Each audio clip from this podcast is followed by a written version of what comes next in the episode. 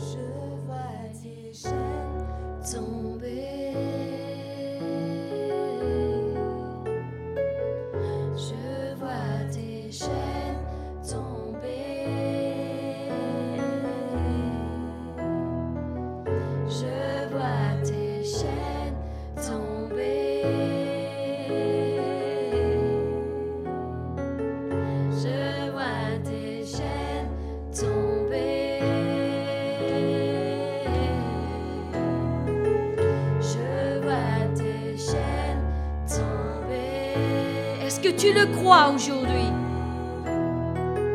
Je vois tes chaînes tomber.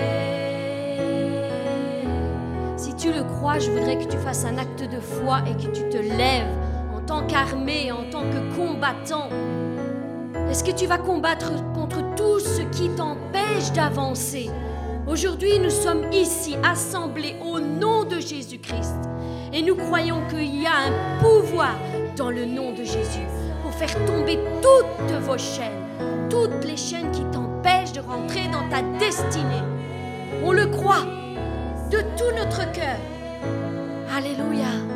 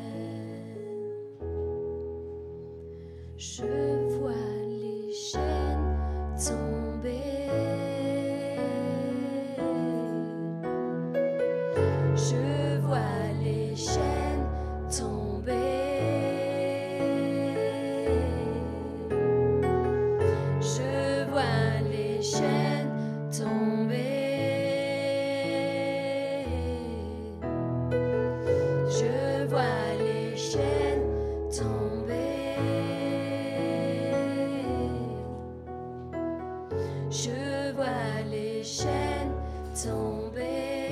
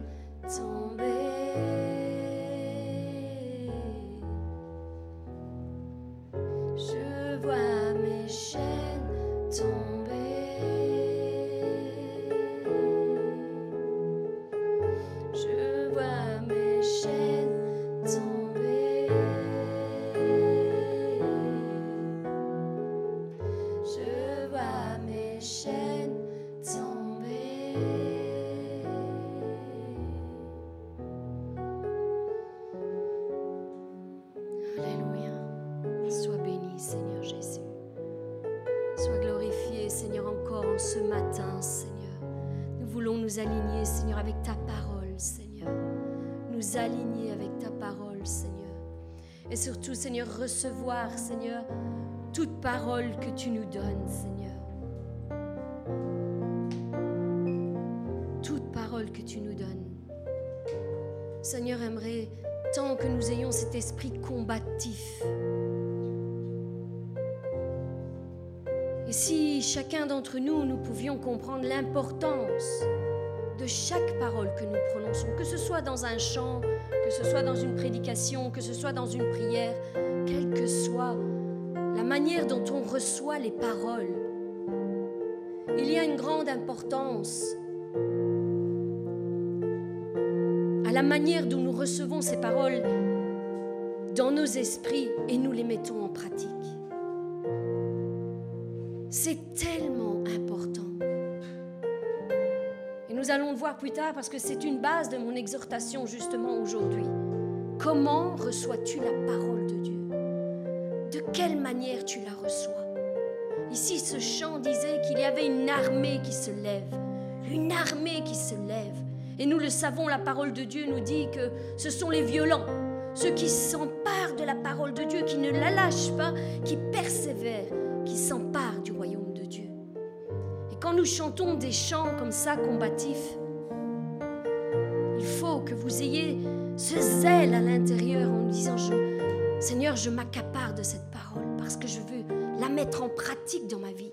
Je fais partie de ton armée. Je fais partie de, ton armée. Je fais partie du corps de Christ. Et si tout le corps se lève, eh bien nous gagnerons nos combats. Et si la tête qui est Jésus-Christ nous dit lève-toi et marche, s'il nous dit lève-toi pour faire tomber tes chaînes, ne devrions- devrions-nous pas d'autant plus l'écouter. Notre attitude, mes bien-aimés, détermine notre altitude. Notre attitude, quelle est notre attitude? Sommes-nous des passifs? Où sommes-nous des gens qui se lèvent, qui prennent la parole de Dieu pour vérité, qui se lèvent, qui combattent, non seulement pour nos propres vies, mais aussi pour nos frères et pour nos sœurs. Parce que c'est ainsi que nous allons réussir à gagner tous nos combats. Tous nos combats. Nous menons cette guerre tous ensemble. Et pas deux, trois au front et le reste assis. Nous sommes un corps ensemble. Nous devons marcher ensemble. Nous devons parler de la même manière, penser de la même manière. C'est un corps, ce n'est pas un corps divisé auquel nous croyons. Nous croyons à un corps uni.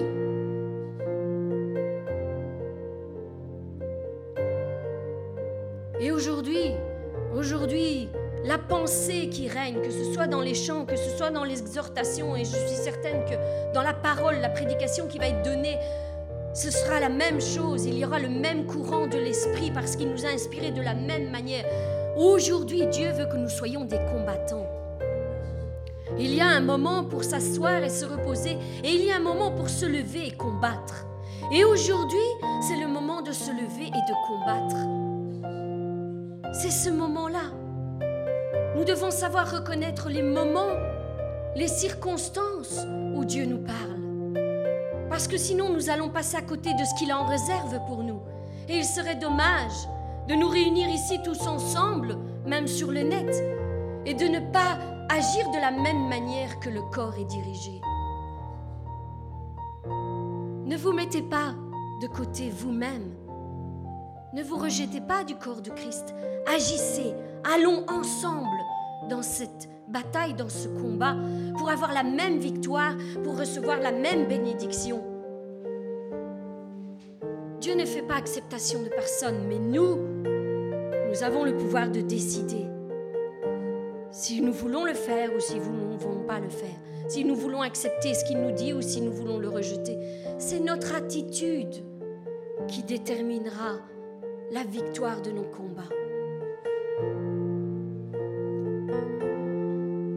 Et nous allons continuer avec ce chant qui dit Assaillons les villes. Franchissons les murailles qui sont devant nous. Franchissons-les. Alléluia. Béni sois-tu,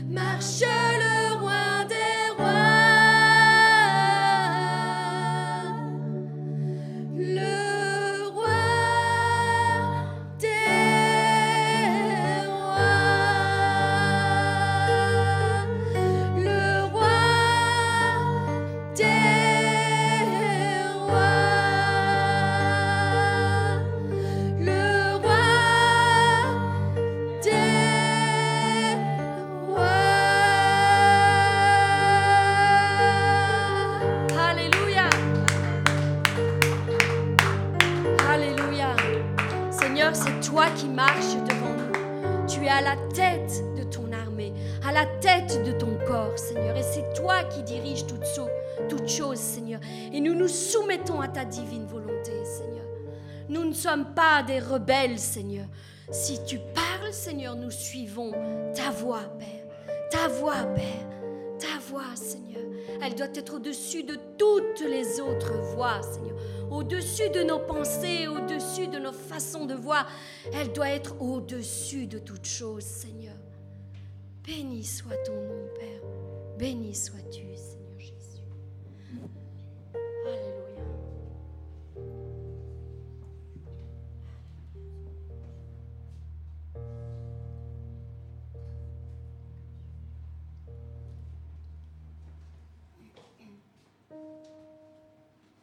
Saint est ton nom, Seigneur. Béni sois-tu.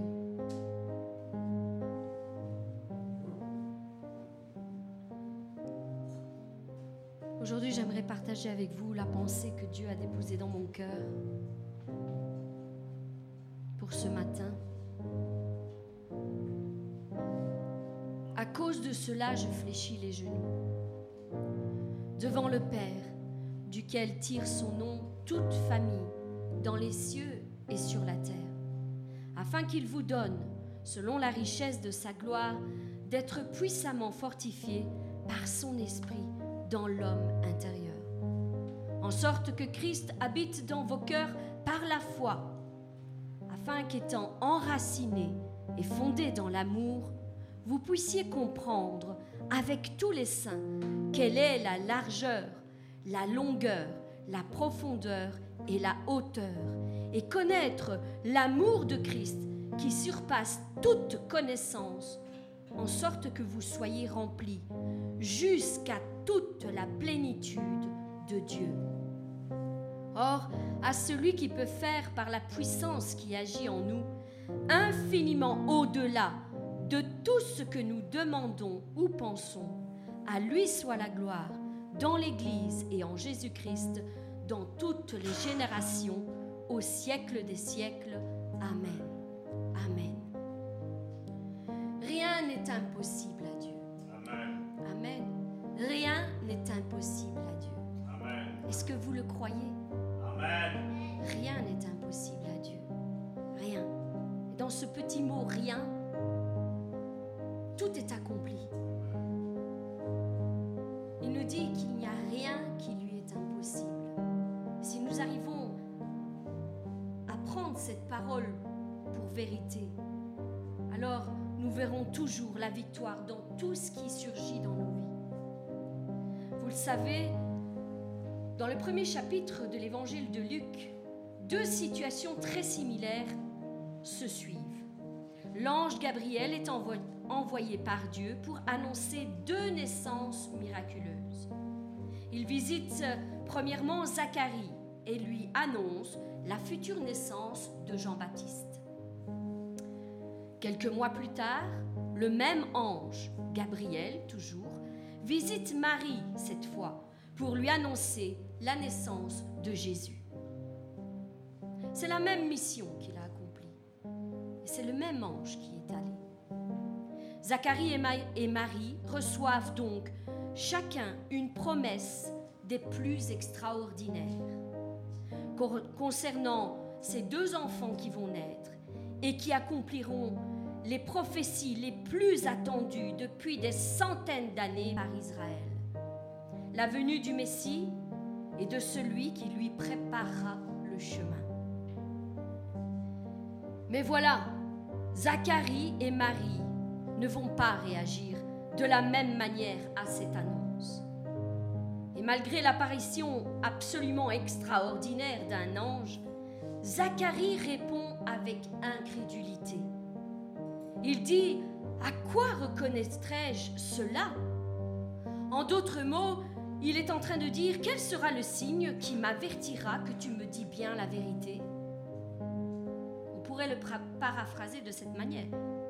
Ses yeux, les yeux de Zacharie, étaient fixés sur le naturel, sur son âge avancé et sur la stérilité de sa femme.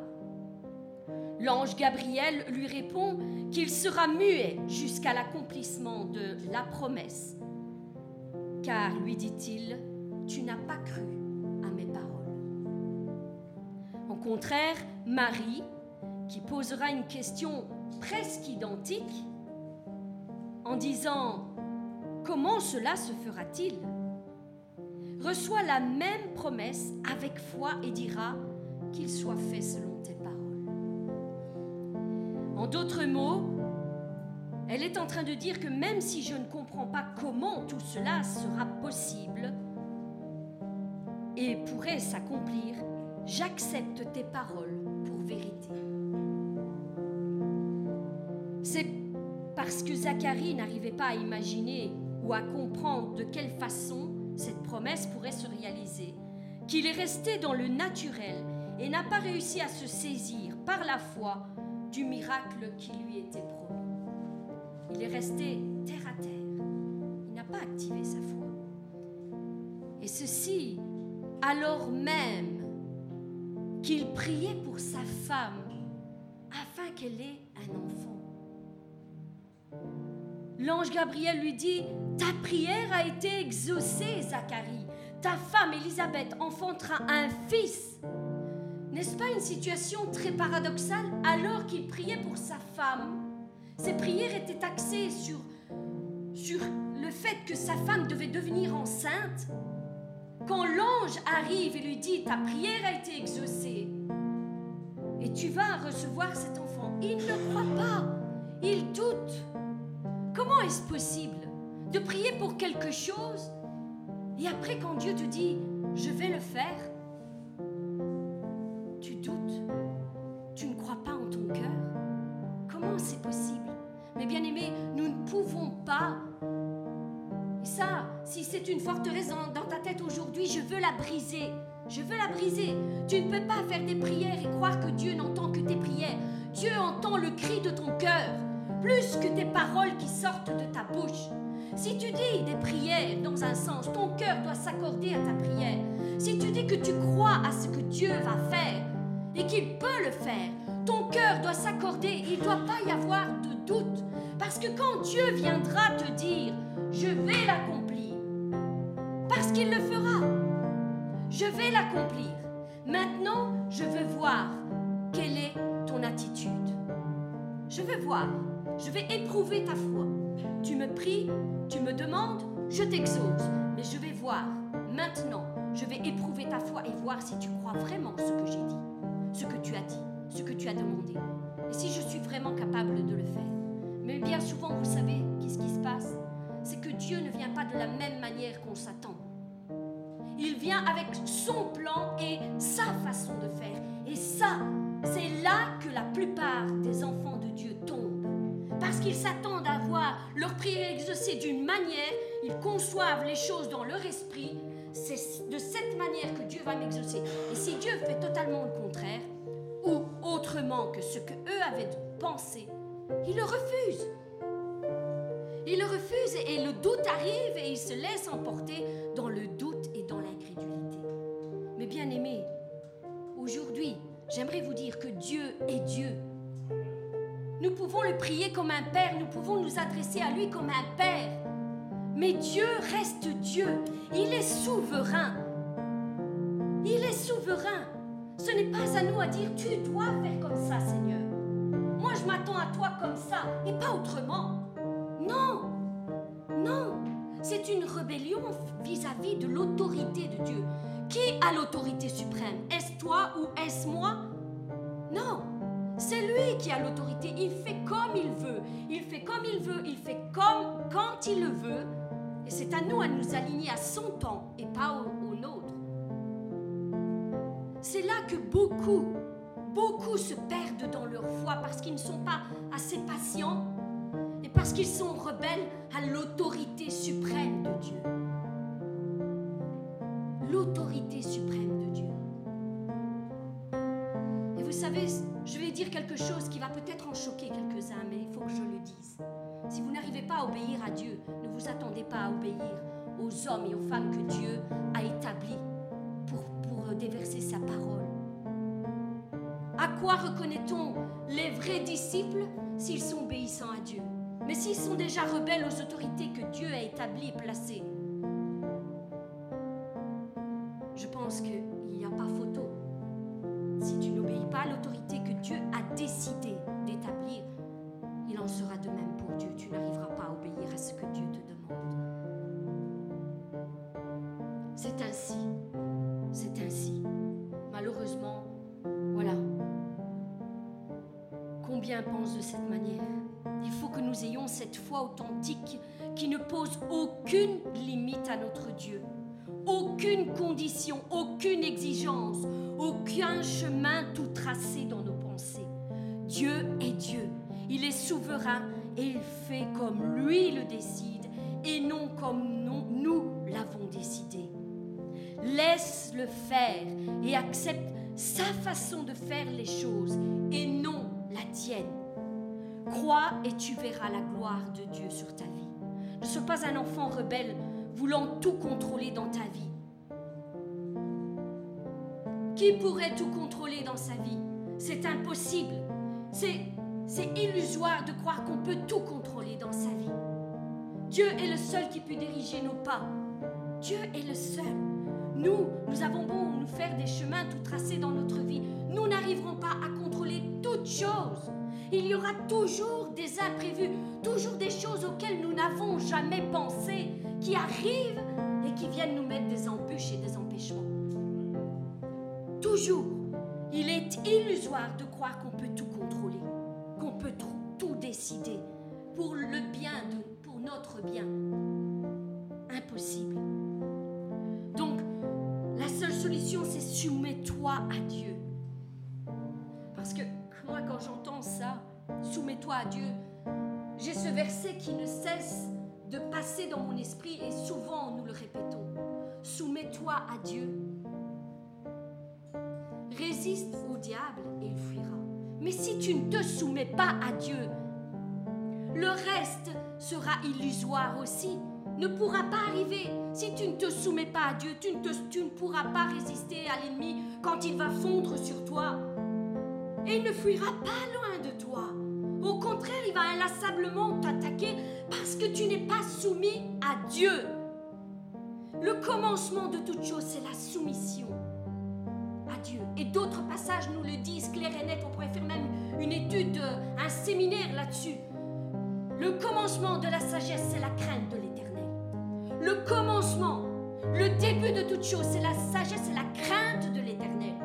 Si tu ne te soumets pas à Dieu, tu n'as aucune crainte de l'éternel. Aucune. Commençons à nous soumettre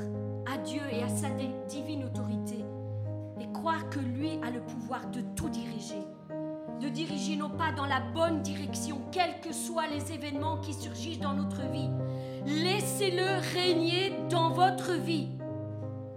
Marie ne voyait pas non plus de quelle manière cette merveilleuse promesse allait s'accomplir, car elle n'avait pas encore été mariée avec Joseph.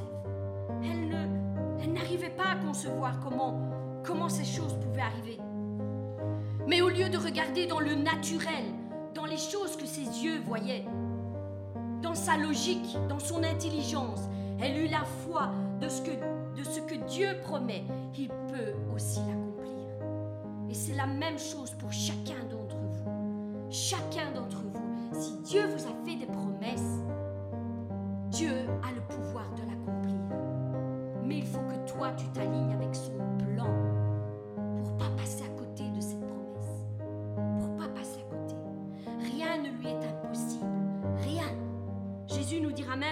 aux hommes cela est impossible, mais à Dieu tout est possible. Tout est possible à celui qui croit, qui croit par ses paroles et qui croit par son cœur aussi. Tout doit être en accord. Face à nos circonstances, ne passons pas à côté de la solution que le Père a déjà en réserve pour chacun d'entre nous, pour accomplir cette promesse. Cette promesse. Nous aussi, nous avons des promesses depuis le début, depuis bien longtemps, des années. Si nous devons retourner en arrière, ça fait des années que Dieu nous a donné des promesses. Et toutes ne sont pas encore accomplies, mais ce n'est pas pour ça que nous ne les tenons pas comme Marie. Elle tenait la parole de Dieu serrée contre son cœur parce qu'elle savait que ce que Dieu avait dit allait s'accomplir. Tôt ou tard, allait s'accomplir. Et nous aussi,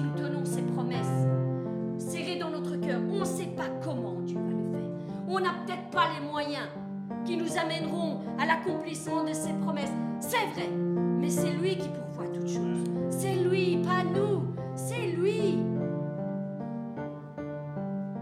Fixons nos regards sur les choses non sur les choses naturelles, mais ayons la foi.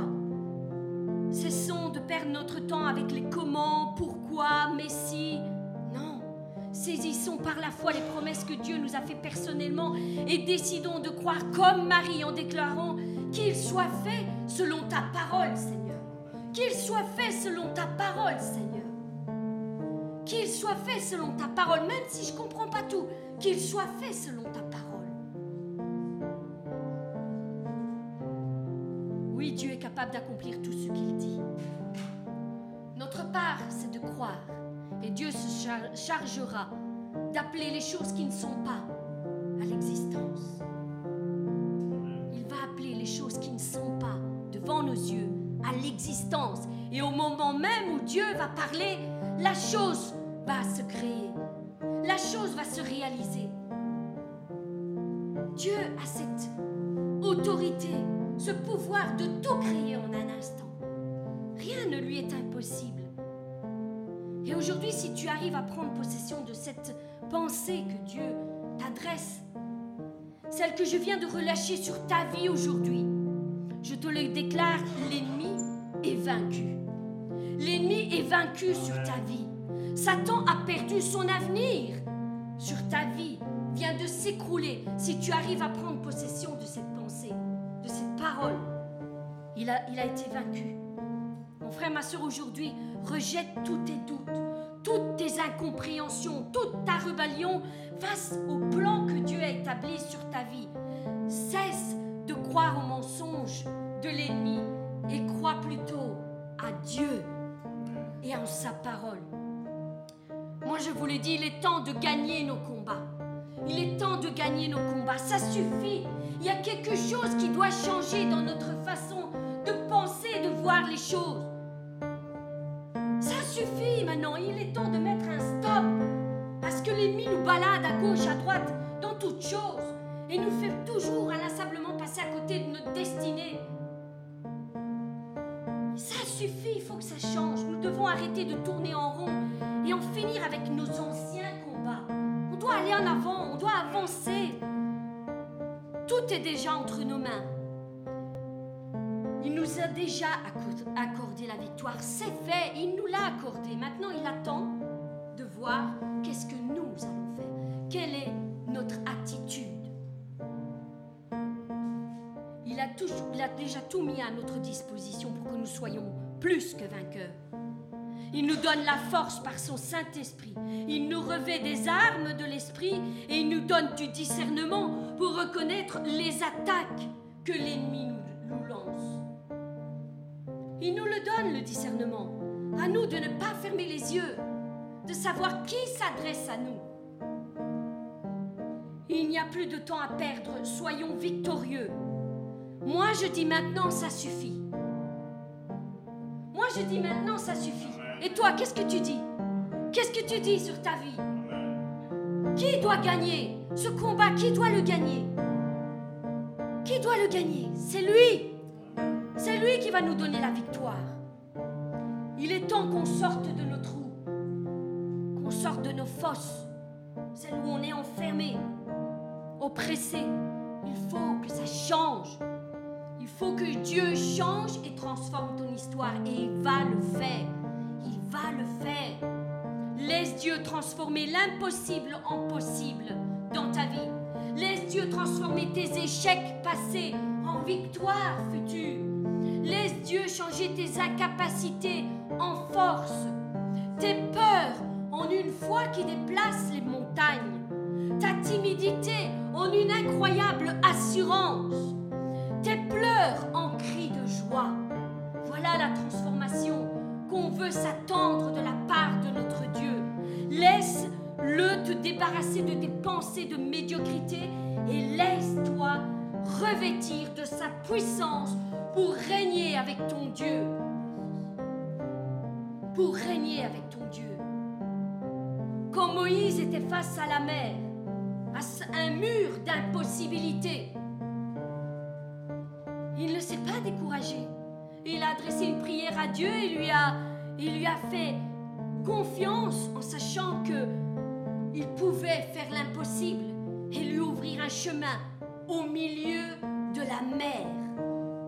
Un chemin au milieu de la mer. Et Dieu a fait bien plus. Non seulement il a ouvert le chemin au milieu d'une mer, mais il l'a rendu complètement sec.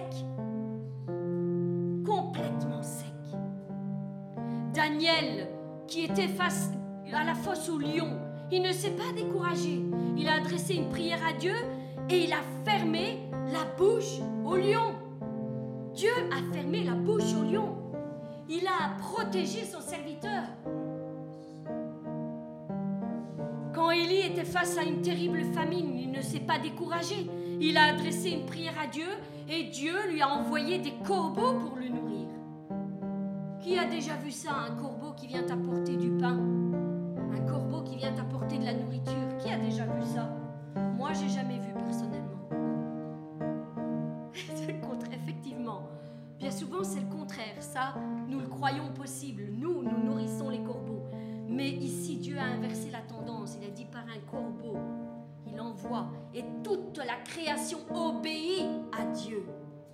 Même les animaux, même la nature tout entière, elle obéit à Dieu, à la voix de l'éternel. Et nous qui sommes ses créatures, qui sommes ses enfants, nous n'allons pas obéir à ce qu'il nous dit.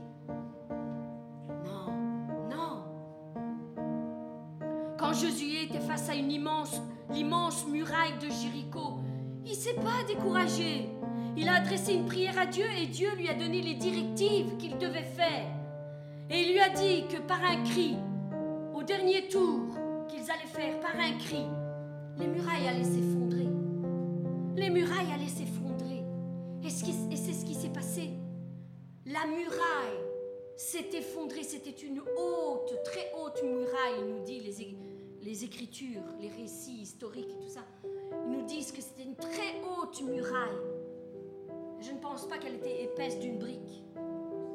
Je pense que c'était quelque chose d'énorme, impossible à l'intelligence humaine de croire qu'en un cri, ce mur aurait pu s'écrouler. Il nous faut avoir cette persévérance que nos, nos ancêtres avaient, ce zèle de croire que tout est possible à l'éternel. Et je vais vous rajouter un truc qui n'est pas écrit, mais que je sens qu'il faut que je vous dise. Quand les enfants de Dieu ont fait le tour de la muraille de Jéricho, vous croyez qu'ils ont vu quelque chose le premier jour où ils ont fait le tour? Au premier tour, rien. Deuxième tour, rien. 3, 4, 5, 6, 6 jours se sont écoulés où ils croient fermement à la directive de Dieu. Ils, ils continuent à croire dans leur cœur jusqu'à la dernière minute. Ils ne voient rien, pas une fissure. Et pourtant, ils ont continué, continué à croire que ce que Dieu a dit, il allait le faire. Il n'y avait pas l'ombre d'un doute dans leur tête. Au dernier tour, le dernier jour, au cri, la muraille s'est complètement effondrée. Vous savez quoi? Bien souvent, Dieu fait de la même manière. On ne voit rien. On prie, on prie, on prie. Et si Dieu voit qu'on persévère et qu'on est fidèle et confiant dans ce qu'il va faire, même si tu, tes yeux ne voient rien, peut-être tes yeux n'ont rien vu depuis très longtemps.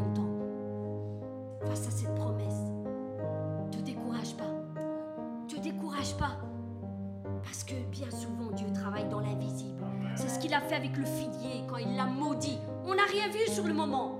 Rien. C'est que le lendemain, quand ils sont passés, ils ont vu cet arbre complètement desséché et qu'ils en ont conclu. Mais alors, la parole que Jésus a lancée, elle a produit quelque chose. Mais elle a produit quelque chose à partir de la racine, de l'intérieur. Et qui sait si ces murs n'étaient pas, commençaient pas à se, se pourrir de l'intérieur de cette muraille? Quoi qu'il en soit, on ne sait pas comment Dieu fait les choses. Mais moi, je veux vraiment vous encourager aujourd'hui à garder la foi. Il y a tellement d'autres choses que je pourrais dire, mais je vais m'arrêter là. J'ai pris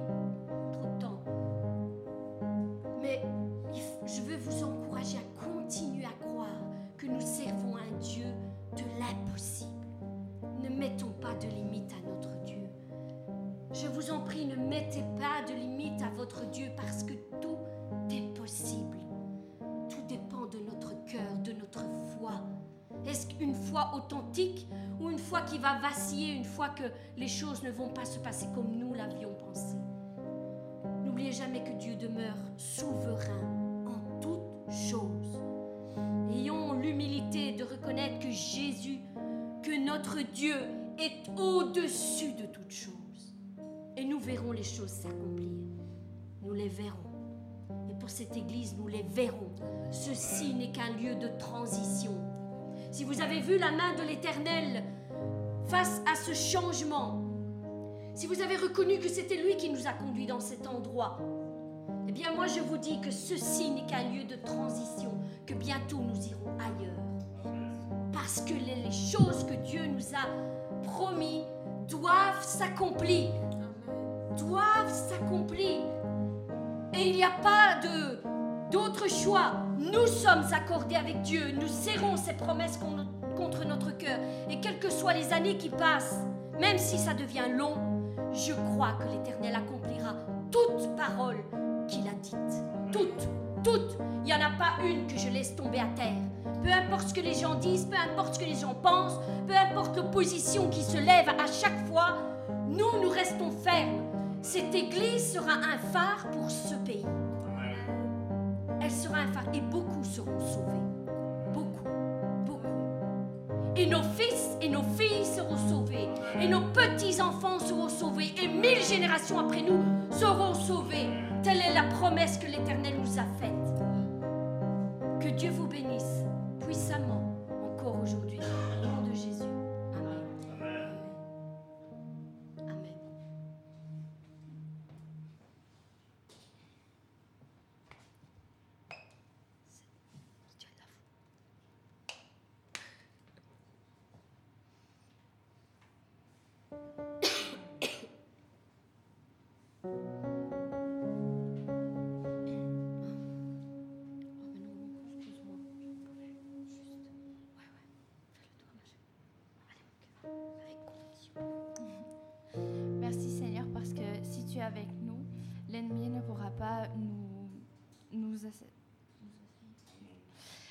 pourra pas nous battre. Et euh, si tu es avec nous, qui pourrait être contre nous, Seigneur? Ils peuvent essayer, nous condamner et nous maudire même, mais toi tu es à nos côtés, Seigneur, et tu nous protèges. Et euh, nous avons le, pouvoir dans le nom de Jésus Amen. de tromper l'ennemi. Amen. Amen. Je voudrais dire quelque chose parce que il faut pas se taire parfois. Je voulais introduire ce chant au tout début en disant soumettez-vous à Dieu, résistez au diable et il fuira loin de vous. Je crois que tout a été dit. Amen. Et je rends gloire à Dieu quand il dirige comme ça nos pensées sans, sans se concerter parce qu'on voit que c'est vraiment Amen. la direction de, de l'esprit. Et gloire à Dieu.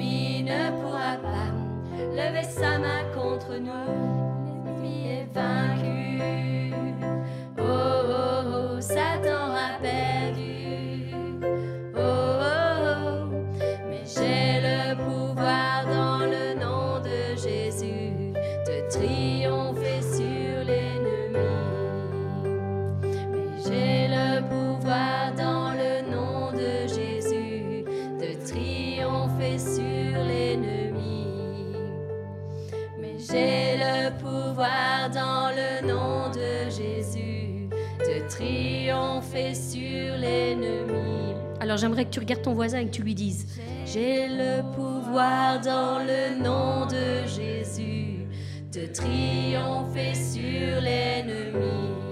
Encore une fois. Oui, j'ai le pouvoir dans le nom de Jésus de triompher sur l'ennemi. On a le pouvoir.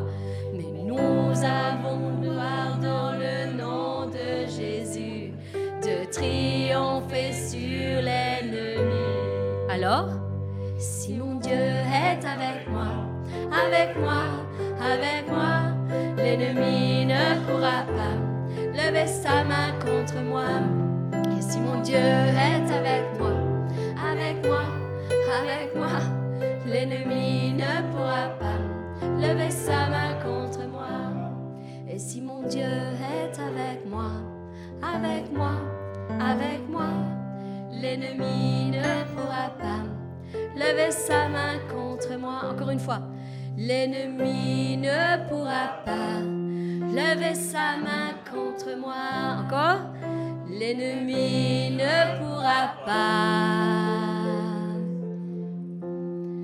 lever sa main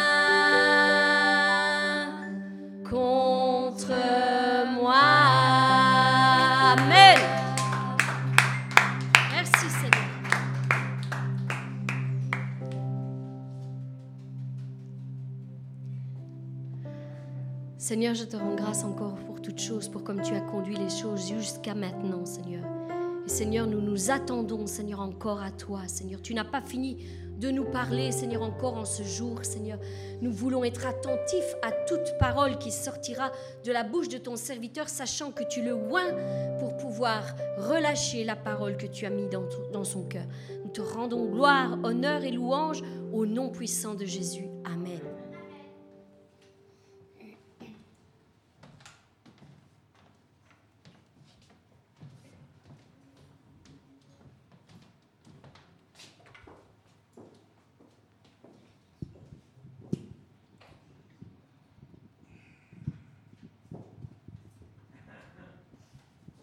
Amen.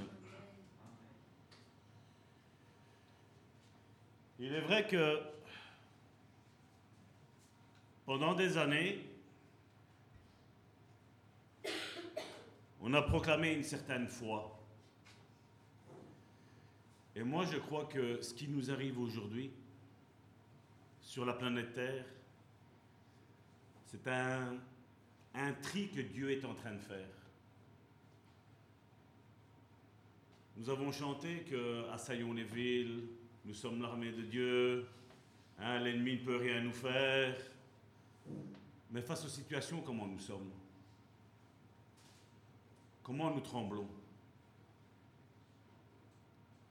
Le monde est, est rentré dans un sillon peur, mort, maladie. Que fait l'Église de Jésus? C'est le contraire. C'est le contraire de tout ce qui est mis ici, qu'on a là. La peur là-dedans, vous la voyez. Dieu, chaque fois qu'il s'est présenté à un ses serviteurs, la première chose qu'il lui a dit, n'aie pas peur. Ne crains pas, je suis avec toi.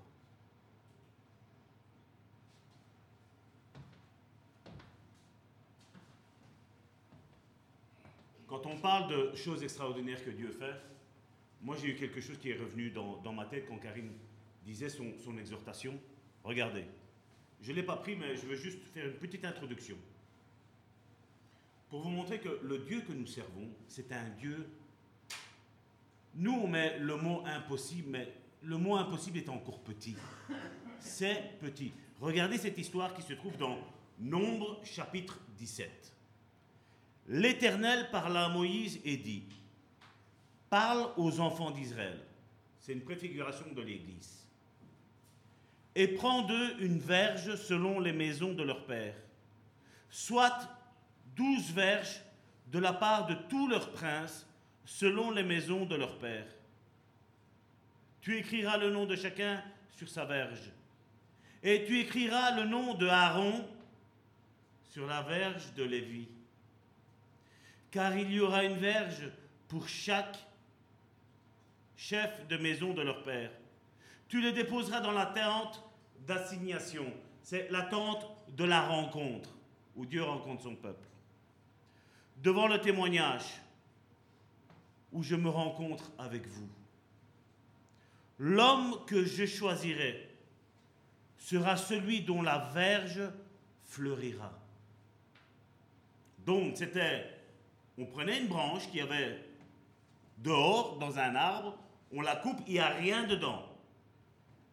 Et Dieu dit, on va prendre ce bois-là, on va le mettre dans la tente de la rencontre. L'homme que j'ai choisi, cette verge-là, elle va, elle va fleurir.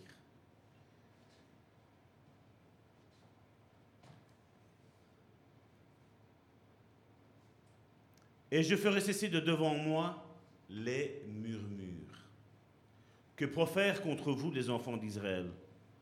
Moïse parla aux enfants d'Israël et tous leurs princes lui donnèrent une verge, chaque prince une verge selon les maisons de leur père, soit douze verges. La verge d'Aaron était au milieu des leurs. Moïse déposa les verges devant l'Éternel dans la tente du témoignage. Le lendemain, c'est pas un an après, c'est pas six mois après, c'est pas un mois après. Le lendemain d'avoir coupé ça, le lendemain, lorsque Moïse entra dans la tente de témoignage, voici la verge d'Aaron pour la maison de Lévi avait fleuri, elle avait poussé des boutons, produit des fleurs et mûri des amandes. Il n'y a rien. Mais là, il y a. Là, il y a. Et la foi avec Dieu, c'est comme ça. C'est que quand tu vois rien, tout est contraire à ce que Dieu t'a dit, toi, reste ferme. Toi, ne chancelle pas, parce que tôt ou tard, le lendemain, tu auras les boutons, tu auras les fleurs, tu auras les racines et tu auras même des amandes. Ça réchauffe nos cœurs, ça. Hein. Mais quand tu passes dans la tourmente, ça fait mal. Oui, ça fait mal. Mais c'est le processus de Dieu. Aujourd'hui, malheureusement, avec tous ces faux enseignements que nous avons, eh ben, le peuple de Dieu, il est à côté de la plaque. Il faudrait essayer de plus bouger celui-ci.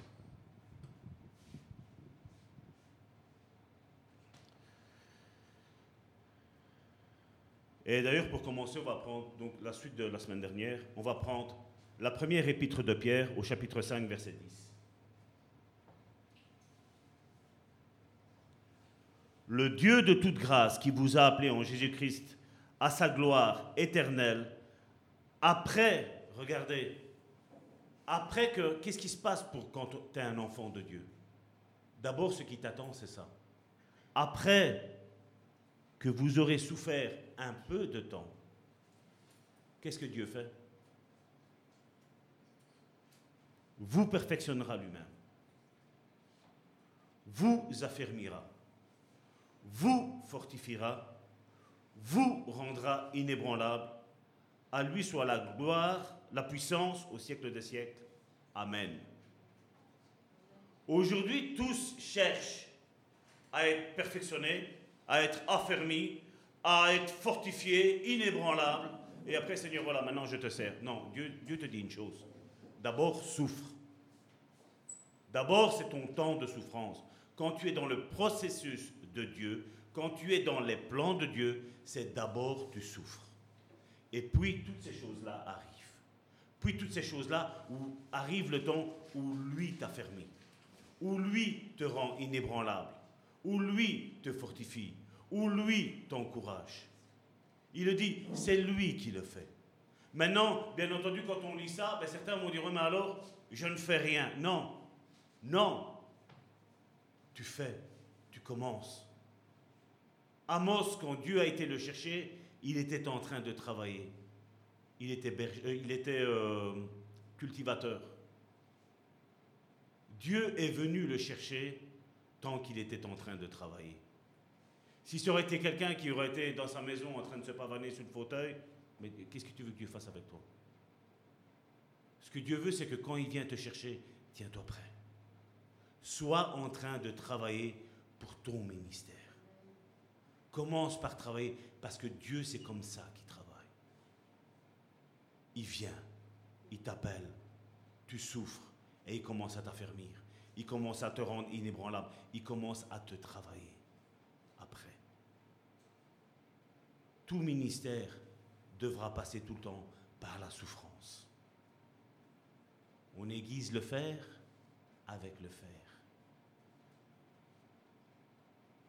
Un couteau, c'est un, bout de fer anodin, comme tous les autres bouts de fer. Mais qu'est-ce qu'on fait?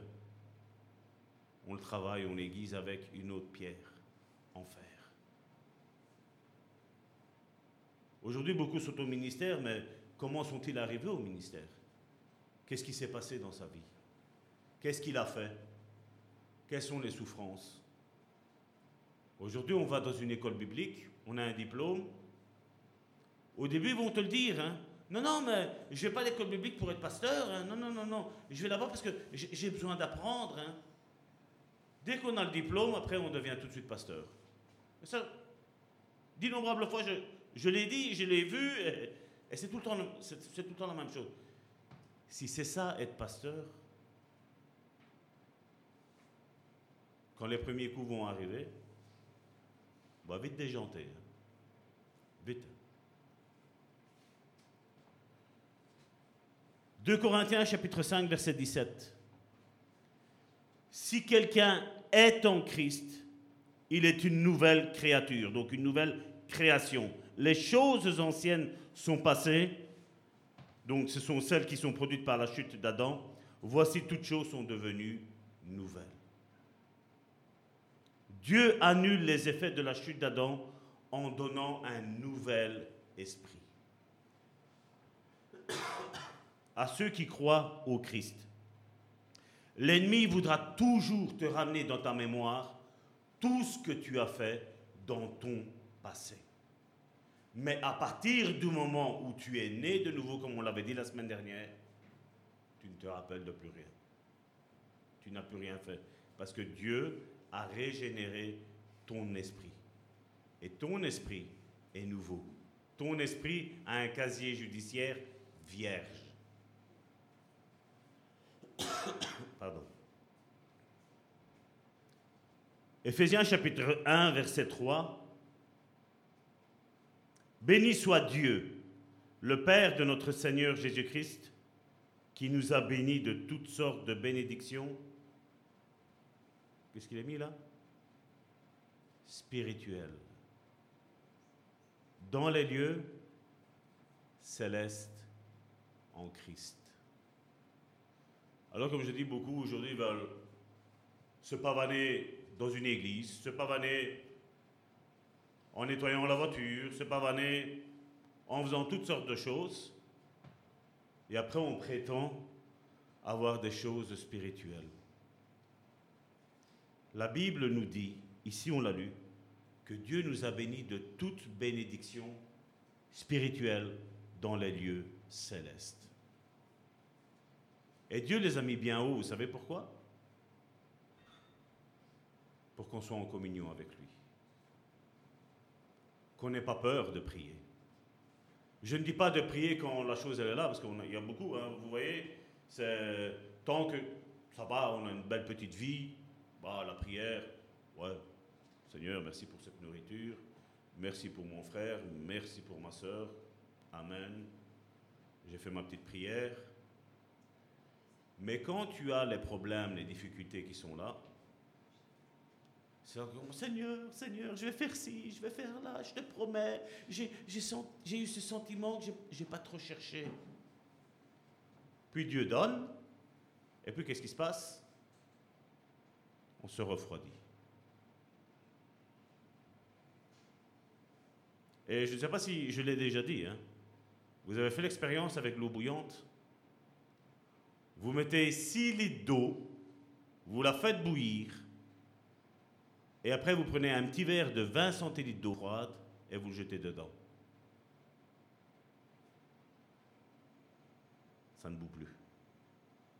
C'est fini. Pourtant, on avait 6 litres d'eau bien bouillante. Hein. Et c'est ça que nous devons entretenir notre relation avec Dieu. Parce que Dieu n'a pas fini avec nous. Je ne sais pas si tu penses que tu es arrivé quelque part. Moi, je vais te dire, je me sens arrivé nulle part encore. Comme Karine l'a dit, on a, on a une vision. Non seulement pour nous, mais pour vous aussi. On a une vision. On a un travail à faire. Et il nous faut rechercher de plus en plus la face de Dieu. Il nous faut rechercher de plus en plus le domaine spirituel. Dieu a un plan de sanctification pour tout notre être. Beaucoup aujourd'hui se sont dit, voilà, le Seigneur m'a sauvé.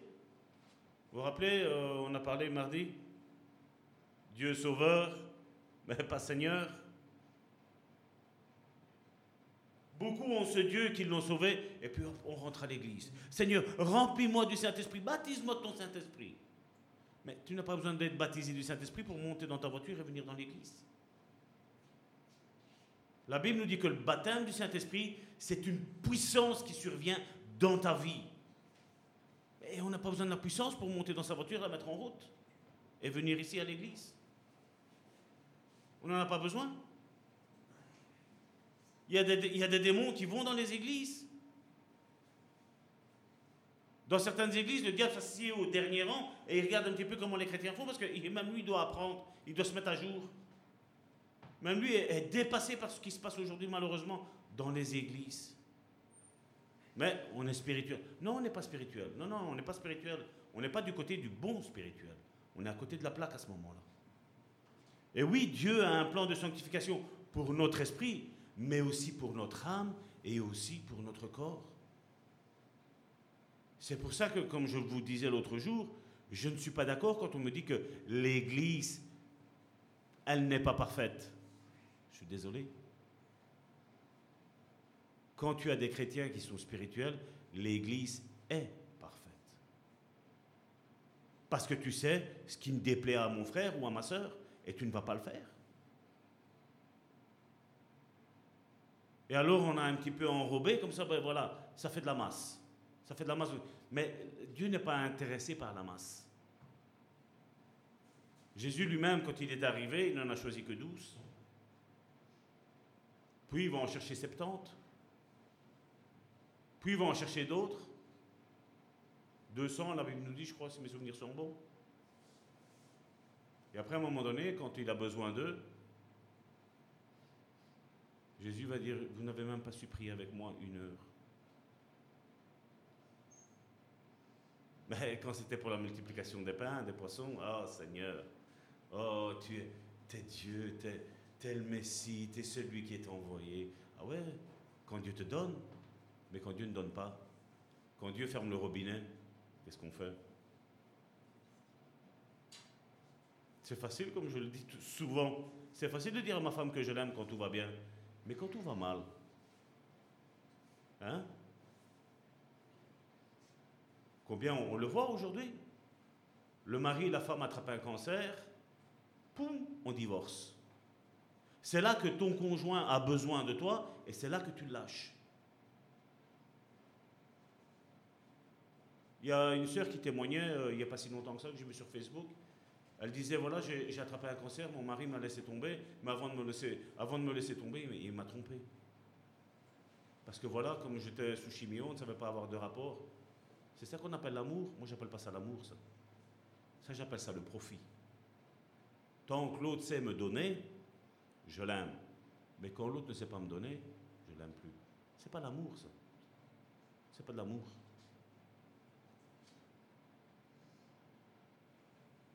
Nous sommes déjà ici-bas en train de vivre une vie spirituelle. Parce que comme je l'ai dit bien souvent, nous sommes avant tout des êtres spirituels. Série qui s'enclenche. Nous sommes avant tout des êtres spirituels. Nous ne sommes pas qu'un corps, nous ne sommes pas qu'une âme. Nous sommes avant tout un être spirituel. Et je ne vais pas me répéter que Dieu, avant la fondation du monde, nous connaissait. Il savait qui on était. Déjà dans sa pensée, nous étions déjà créés à partir de ce moment-là. On peut regarder notre âge et dire voilà, j'ai 46 ans. Non, tu n'as pas 46 ans.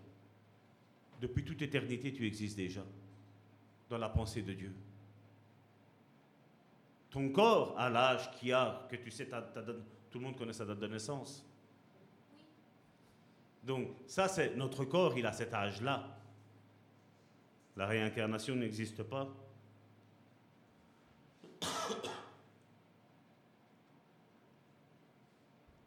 D'ailleurs, quand j'entends un petit peu toutes ces prédications aujourd'hui où, comme je dis, oui, on, a besoin de, réconfort, d'encouragement à aller de l'avant, oui. Mais n'oublions pas ce que 1 Thessaloniciens, 1 Thessaloniciens chapitre 5 verset 23 nous dit. Que le Dieu de la paix vous sanctifie lui-même tout entier. Que tout votre être, qu'est-ce qu'il dit? L'esprit, l'âme et le corps soient conservés irrépréhensibles lors de l'avènement de notre Seigneur Jésus-Christ. Nous avons besoin de travailler avec Dieu, de dire Seigneur, j'ai ces défaillances dans ma vie. Veux-tu bien m'aider? Parce que comme je disais tantôt, quand on voit vous affermira, vous rendra sage, vous rendra fort, mais nous avons notre part aussi à faire, à dire Seigneur, change-moi. Il ne faut pas qu'on reste et se reposer sur nos lauriers en disant Ah Seigneur, tu m'as sauvé, tu m'aimes. Oui, le Seigneur nous aime, oui, le Seigneur nous a sauvés. Mais maintenant, il veut devenir le maître de notre vie. Il veut devenir le Seigneur de notre vie. Ça va tort ça dans ta vie, je n'aime pas. Et si je dis non, Seigneur, ben là tu ne touches pas, ben, le Seigneur ne va pas me forcer. Il va me dire c'est pas grave, je viendrai le mois prochain. Mais entre-temps, ça va tort, sache que si je reviens, c'est pas trop en ordre. Il y a danger. Mais Dieu va me laisser libre. Hein. Mais il va me dire, Salvatore, là, là, il y a danger, là. Il y a danger pour ta vie. Parce que c'est une porte qui est ouverte.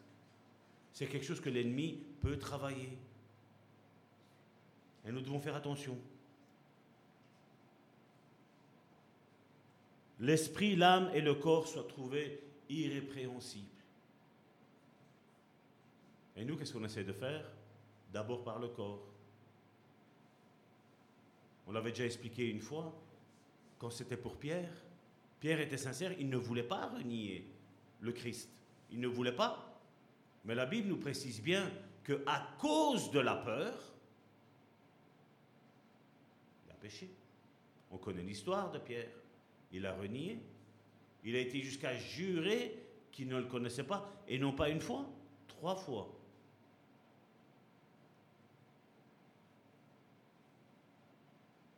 Jésus n'avait-il pas raison de lui dire quand tu seras converti, paie mes brebis? Ben oui qu'il avait raison.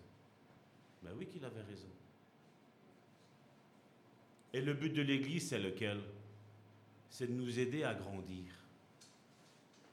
Et je sais que des fois, on préférait une prédication qui va nous, nous encourager, nous rebooster, c'est là. Mais si ça te rebooste et que dès qu'on sort, c'est fini, la prédication ne va servir à rien.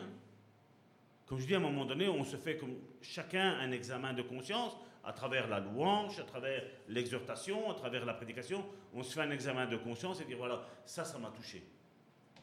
Et généralement, vous savez, qu'est-ce que, dans quoi Dieu veut vous toucher? Dans ce qui est dit que ça ne te plaît pas. C'est là que Dieu veut travailler. Parce que si c'est un exemple, ben, ça va tort, je vais lire. Ça va tort, je ne veux pas commettre d'adultère. Ben, ça va, je suis bien. J'aime ma femme, je ne la trompe pas. Ben, ça va. Mais quand Dieu te dit, ah, mais ta femme, tu dois l'aimer comme toi-même. Oh. Oh. Il y en a, non. Ça peut être simple, hein. mais il y en a, non. Quand la Bible nous dit que voilà, il ne faut pas oppresser nos enfants, on aime dire à nos enfants, ben, il faut que vous obéissez à vos parents. Mais la Bible nous dit aussi de ne pas oppresser nos enfants. Quelle est, la, frontière? Aimer nos enfants, c'est pas leur faire faire tout ce qu'ils veulent, parce qu'ils ne savent pas choisir. Mais nous, qu'on est plus grands, ben, qu'est-ce qu'on dit? Ça tu peux, ça tu ne peux pas. Les limites, elles sont là. Je les pose, tu écoutes. C'est le rôle, le rôle des parents. Des bons parents, c'est ce qu'ils font. Et les enfants, qu'est-ce qu'ils doivent faire? Ben, Ils écoutent. S'ils n'écoutent pas, qu'est-ce qui se passe? Sanction. C'est ce que Dieu fait avec les grandes personnes aussi. Hein. Lui, il est le père, ben, ça va tort, tu prends, tu vas dire ça. Non, mais Seigneur, j'ai envie aujourd'hui de toi qui sentent bien, qui se disent que voilà, je suis un bon pasteur, que je les ai fait rire, que je les ai encouragés. Non, Dieu me dit, non, ça va tort. Tu vas prendre, tu vas prêcher ça. J'aimerais bien prêcher, je vous dis sincèrement, j'aimerais bien prêcher sur autre chose que, prêcher sur autre chose que ça. Mais là, Dieu, il y a une sonnette d'alarme qui est en train de retentir, c'est que Jésus revient. Et la question que nous devons nous poser, c'est est-ce que l'Église est prête? Mais est-ce que moi, Salvatore, je suis prêt? Et chacun d'entre nous, nous devons nous dire est-ce que moi, je suis prêt? Ce n'est pas question de mettre de la peur, ce n'est pas question de mettre de l'angoisse. Non, non, non, non, non. C'est est-ce que je suis prêt? Quand Jésus dit cherchez premièrement le royaume de Dieu et sa justice, et tout vous sera donné par-dessus tout, la question que nous devons nous poser, c'est cette semaine-ci qui est passée. Aujourd'hui, on est dimanche. Demain, on va commencer une nouvelle semaine. De lundi jusqu'à aujourd'hui, est-ce que j'ai d'abord recherché premièrement le royaume de Dieu et sa justice? Ou je ne me suis pas vanné à les choses que j'avais envie de faire pour moi? Recherchez premièrement la justice de Dieu, le royaume de Dieu. Ah, aujourd'hui, je vais prendre, je vais faire ça, ça, ça, ça, ça, ça, ça. Arrive mardi, oh non, je suis fatigué, je ne vais pas à l'église. Ben, là, tu as fait d'abord les autres choses, et après, vous savez ce qui était le premièrement, ben, il est passé le dernièrement. Avec tant de choses. Mardi, jeudi, dimanche. Je l'ai déjà dit plusieurs fois. Un culte à 9h30, oh mais c'est trop tôt. Culte à 2h, ouais mais l'après-midi on a envie de se reposer. 18h30, ouais mais euh, lundi après je travaille quoi. Faire les choses de Dieu, on aura tout le temps toutes les excuses pour ne pas les faire. Mais seulement mon appartenance va me démontrer où ce que je mets mes priorités, si je suis spirituel, émotionnel, ou charnel.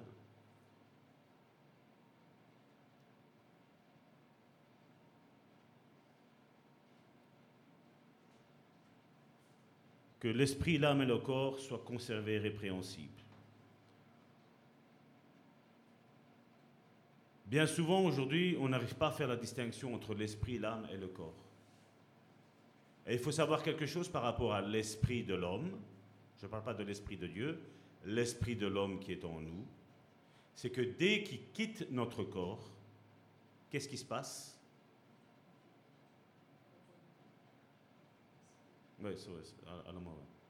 Mais le corps, il meurt.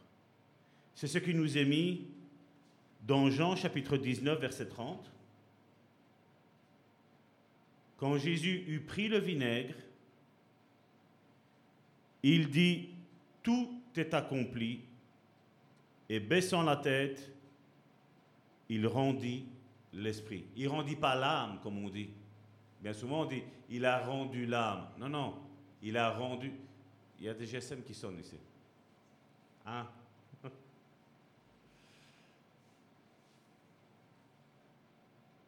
On voit que l'esprit, dès qu'il quitte l'homme, il se passe une chose, l'homme ou la femme, c'est que la personne meurt. 1 Pierre chapitre 3 verset 18. Christ aussi a souffert une fois pour les péchés, lui juste pour des injustes, afin de nous amener à Dieu, ayant été mis à mort quant à la chair, mais ayant été rendu vivant, pardon, mais ayant été, ayant été rendu vivant quant à l'esprit dans lequel aussi il est allé prêcher aux esprits en prison. Donc quand Jésus a été mis en croix et qu'il est mort en croix, la Bible nous dit que les trois jours, le temps qu'il ressuscite, voilà ce que Jésus a été faire.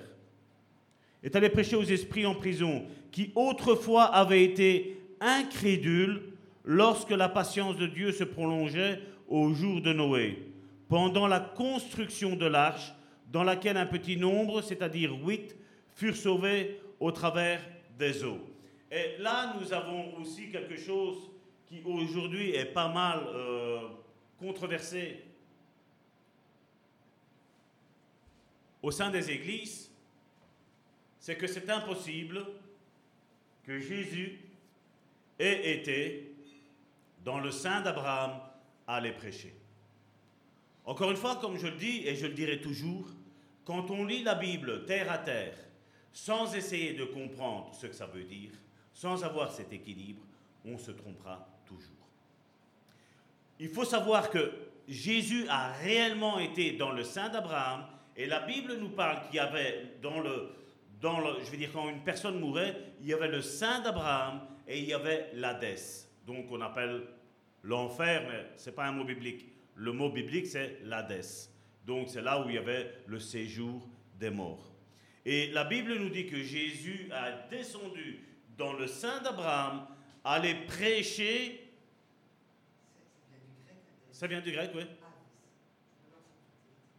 Donc il a été là, et là il a été prêché à qui? Il a été prêché à des personnes qui, quand ils ont commencé à voir que la pluie était en train de tomber, mais qu'elle est en train de tomber bizarrement, vous savez, ici, on l'a des fois aussi. Il y a certaines périodes où quand on voit, ben, c'est pluie sur pluie sur pluie. Mais ce n'est pas la même pluie. On dirait que c'est des grosses gouttes, c'est quelque chose qui, vous savez, ça tombe, ça claque bien à terre, etc. là. Mais là, qu'est-ce qui s'est passé? Quand il a commencé à pleuvoir bizarrement, ils se sont dit, oula, Noé a dit quelque chose. On sait que l'arche, c'est une préfiguration de Jésus. Mais là, qu'est-ce qui, nous était dit? Quand Jésus a été prêché dans le sein d'Abraham c'est qu'il y a des personnes qui ont commencé à voir ça. Et là, ils ont commencé à se repentir en disant, merde Seigneur, tu avais raison. Tu avais raison. On a, on a été désobéissants, mais Dieu avait fermé la porte. Et ça, c'est ce qui s'est passé à Noé, au temps de Noé, et ce qui s'est passé même après, parce que quand ils sont décédés, c'est ce qu'il nous montre ici maintenant. C'est pour ça que on croit, j'ai parlé tantôt à l'enlèvement de l'Église. Mais qu'est-ce qui va se passer? Nous sommes ici, nous sommes en train de louer Dieu. Tous ceux qui sont irrépréhensibles, esprit, âme et corps, Jésus revient, sont enlevés. Quand Noé est rentré dans l'arche avec les huit personnes, la porte s'est fermée. Mais après, la Bible, elle nous parle que quand il va y avoir l'enlèvement d'Église, et ça, je l'ai déjà prêché là-dessus, là, ici, maintenant, nous sommes au bénéfice de la mort de Christ. Donc Christ est mort pour nous. Et donc là maintenant, grâce à la foi en ça, là maintenant nous sommes enlevés. Mais quand il va y avoir cet enlèvement d'église, ces âmes qui sont descendues au, sein d'Abraham, ça va être ces autres âmes qui, après qu'il va y avoir l'enlèvement d'église, vont dire, mais ils ont prêché qui allait avoir l'enlèvement d'église. On les a pris pour des fous, ces gens-là. Des gens vont se convertir après. Hein. Mais plus au sacrifice de Jésus, mais notre sacrifice, la foi que nous, nous avons dit que Jésus revient rechercher cette Église sainte et irrépréhensible, dans l'esprit, dans l'âme et dans le corps. Et toutes ces personnes-là, c'est comme, c'est la préfiguration de toutes celles qui ont été dans le sein d'Abraham. que Jésus a été, qui ont dit voilà, vous êtes. C'est vrai que humainement, ils étaient morts. Mais l'esprit continue à vivre, la Bible nous dit. Et là, Jésus est descendu là dans le sein d'Abraham pour eux et les a fait ressortir et il, les a, il les a sauvés quelque part. Et ceux qui sont en enfer, ça représente qui?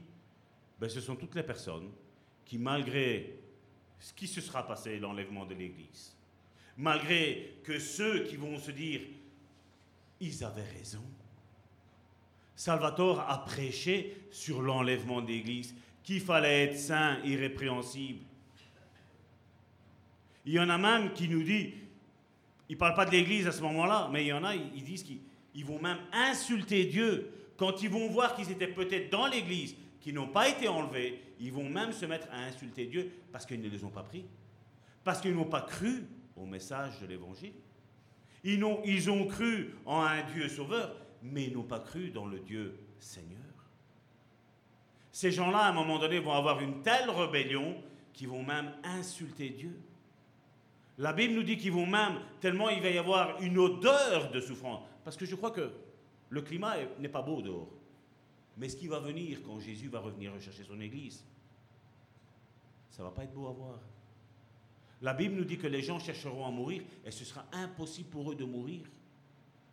La seule chose qu'il va y avoir, c'est la souffrance. Souffrance, souffrance et souffrance. Jésus en a parlé de ce qui allait se passer. Vous vous rappelez les cinq vierges folles? Et les cinq sages Moi, j'ai Jésus, il a été gentil en en prenant cinq, cinq. Aujourd'hui, on sera à combien? Donc ça, c'était une préfiguration de ce qui allait arriver. Et c'est ce que Jésus a été fait. Il a été là, il a été...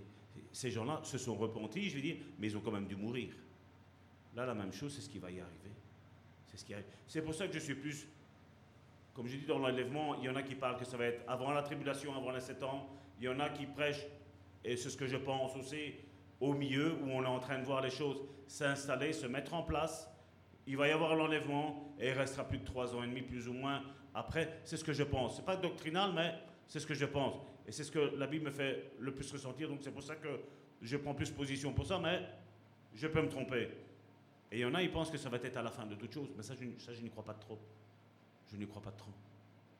Parce que si les gens aujourd'hui ne se convertissent pas, aujourd'hui, c'est pas après quand ils vont voir les choses se mettre en place. On le voit aujourd'hui encore. Les chrétiens tomberont. Les disciples ne tomberont pas. Comme je dis, oui, on a foi au Seigneur, oui, quand tout va bien. Mais le problème, c'est quand tout va mal, c'est là qu'on doit avoir la foi. Ah, il y en a beaucoup qui croient quand ils voient, comme Thomas. Mais c'est croire quand on ne voit pas justement qu'il nous faut. La foi est une ferme assurance des choses qu'on ne voit pas, des choses qu'on espère. Avoir la foi en quelque chose qu'on voit, c'est pas de la foi, c'est juste un témoignage. On en a déjà parlé. C'est juste un témoignage. Quand je vois certains, des fois, des témoignages sur Facebook où tu, vois tout le monde aujourd'hui, tout le monde partage, ben, quand tu regardes le témoignage, excuse-moi, c'est faux. Hein. La Bible nous parle qu'on va souffrir. Hein. Quand on me dit que quelqu'un passe par une maladie, par euh, je ne sais pas quoi, et que non, moi j'étais, moi j'étais cool, hein, moi. Ouais, ouais, c'est ça, j'étais cool. Nos témoignages, ils doivent être véridiques. Il ne faut pas avoir peur de dire que quand tu as une tribulation, ben, tu as douté, oui. un témoignage sincère, c'est ça. Oui, j'ai douté. Mais le Seigneur, il est venu, il m'a fortifié, il m'a encouragé. le Saint-Esprit m'a encouragé, lui, mais il m'a encouragé aussi à travers ma soeur, à travers mon frère. Il m'a encouragé, l'Église était là, et voilà. Ça, ça, ce sont des témoignages. Ça, je crois en ces témoignages-là. Mais quand on me dit que hein, tu es dans une, maison en train de brûler et tout, non, non, mais Dieu va me, Dieu va me délivrer. Ben oui, c'est ça, oui. Mettons l'orgueil de côté. Mettons l'orgueil de côté. Soyons sincères et véridiques.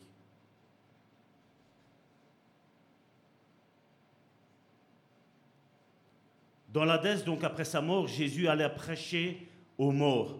Cela montre que l'esprit continue à vivre. Parce que le corps n'était plus là. Hein. Tous ceux de Noé jusqu'à Jésus, les experts nous disent que c'est plus ou moins 3000 ans. Le corps n'était plus là. Hein. mais l'esprit, lui, reste. Nos émotions, tout ça, ça va partir après. L'âme. Mais l'esprit, c'est ce qui reste. L'esprit, c'est qui nous sommes réellement. L'esprit parle à notre esprit.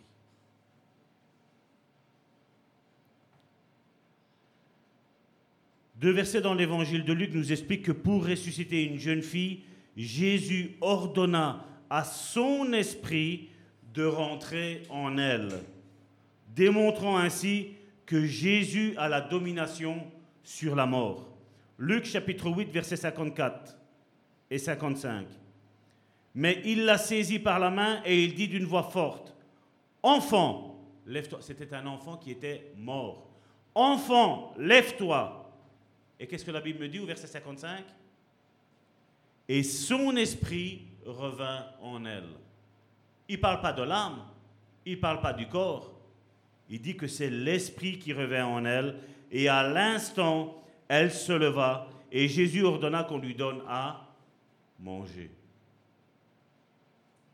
Et bien souvent, comme je dis, quand tes prières sont faites spirituellement parlant, vous savez quoi? Je vais vous dire une chose, c'est un secret.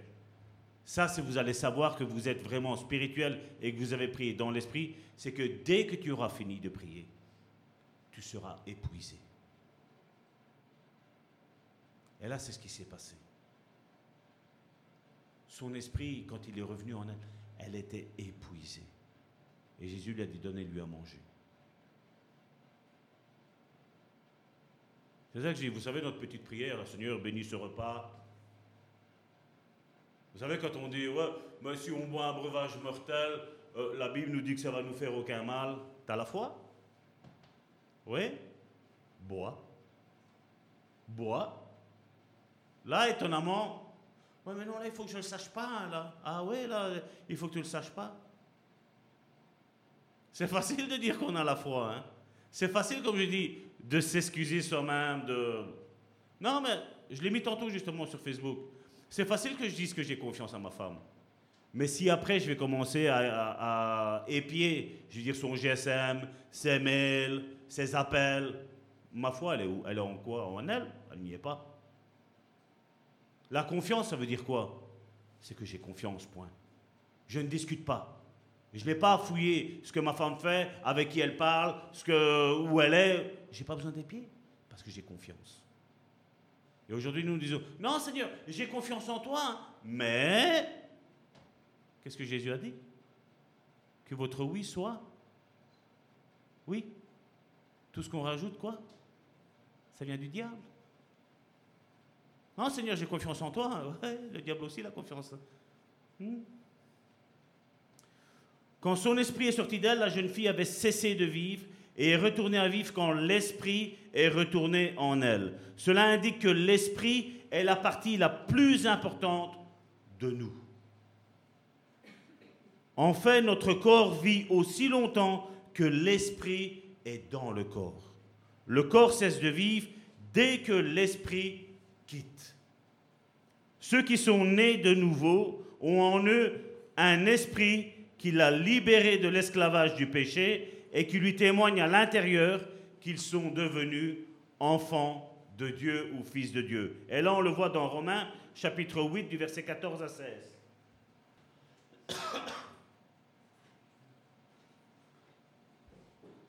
Car tous ceux qui sont conduits par l'Esprit de Dieu sont fils de Dieu. Donc la condition pour être fils de Dieu, c'est être conduit par l'Esprit de Dieu. Alors quand certains me disent, non, Salvatore, j'ai commis ça comme péché, c'est là, je suis enfant de Dieu, je dis non. Parce que la Bible me dit que ceux qui sont conduits par l'Esprit de Dieu sont fils de Dieu. Le Saint-Esprit ne te dira jamais d'aller pécher. Ça, c'est, faux. Et vous n'avez point reçu un esprit de servitude pour être encore dans la... C'est quoi qu'il est mis là? Dans la crainte. Alors quand on me dit qu'on a peur et qu'on est de Dieu, je suis désolé, je ne suis pas d'accord. Parce que la Bible me dit, et vous n'avez point reçu un esprit de servitude. Tu dois savoir, tu dois avoir une attestation en toi que tu ne dois plus avoir peur. Que tout concourt au bien de ceux qui aiment Dieu, de ceux qui sont appelés selon les desseins de Dieu. C'est pour ça que Dieu, comme je le disais tantôt, chaque fois qu'il est venu appeler un homme ou une femme de Dieu, leur a dit, ne crains pas, je suis avec toi. Et si tu as une foi, pas de parole, mais du cœur, tu te dis, Seigneur, comme je dis, je peux comprendre un, Daniel qui est mis dans la fosse au lion. Quand tu vois déjà un lion, hein, quand on voit plusieurs, tu te dis, euh, ouh, ouh. Mais est-ce que nous avons foi en la Bible? Est-ce que nous avons foi en la Bible? Est-ce que nous avons foi en la parole de Dieu? Est-ce que nous avons foi en ce que Dieu nous dit?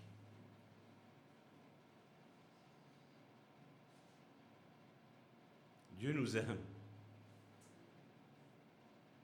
Dieu nous aime. Dieu nous aime et il veut nous faire concourir tout à notre bien. Mais ce qu'il veut, c'est que nous bannissons la crainte. Parce que la foi, elle bannit la crainte. La Bible nous dit que ceux qui ont la crainte, c'est qu'ils ont peur de recevoir un jugement contre leur vie. Quel est, le, jugement que tu crains pour ta vie, mon frère, ma soeur? Qui est-ce qui a peur de ne pas être enlevé? Si tu marches droitement, pas avoir peur. Inutile d'aller fouiller un petit péché que tu n'aurais peut-être même pas fait. Ça sert à rien. Nous vivons par l'Esprit. S'il y a quelque chose qui ne va pas dans ta vie, le Saint-Esprit vient et il te le révèle. Parce que qu'est-ce qu'il est mis après? Et vous n'avez point reçu un esprit de servitude pour être encore dans la crainte, mais vous avez reçu un esprit d'adoption par lequel nous crions Abba Père. L'Esprit lui-même rend témoignage à notre esprit que nous sommes enfants de Dieu. Et si nous avons un doute de notre vie, mais ben, qu'est-ce qu'il faut faire? C'est Seigneur, je ne veux plus avoir de doute. Je ne veux plus vivre dans la crainte. Parce que quand tu marches selon les préceptes de Dieu, tu n'as pas à avoir peur. Dieu nous a promis que à partir du moment où notre esprit est régénéré, que nous sommes nés de nouveau, nous sommes face à lui.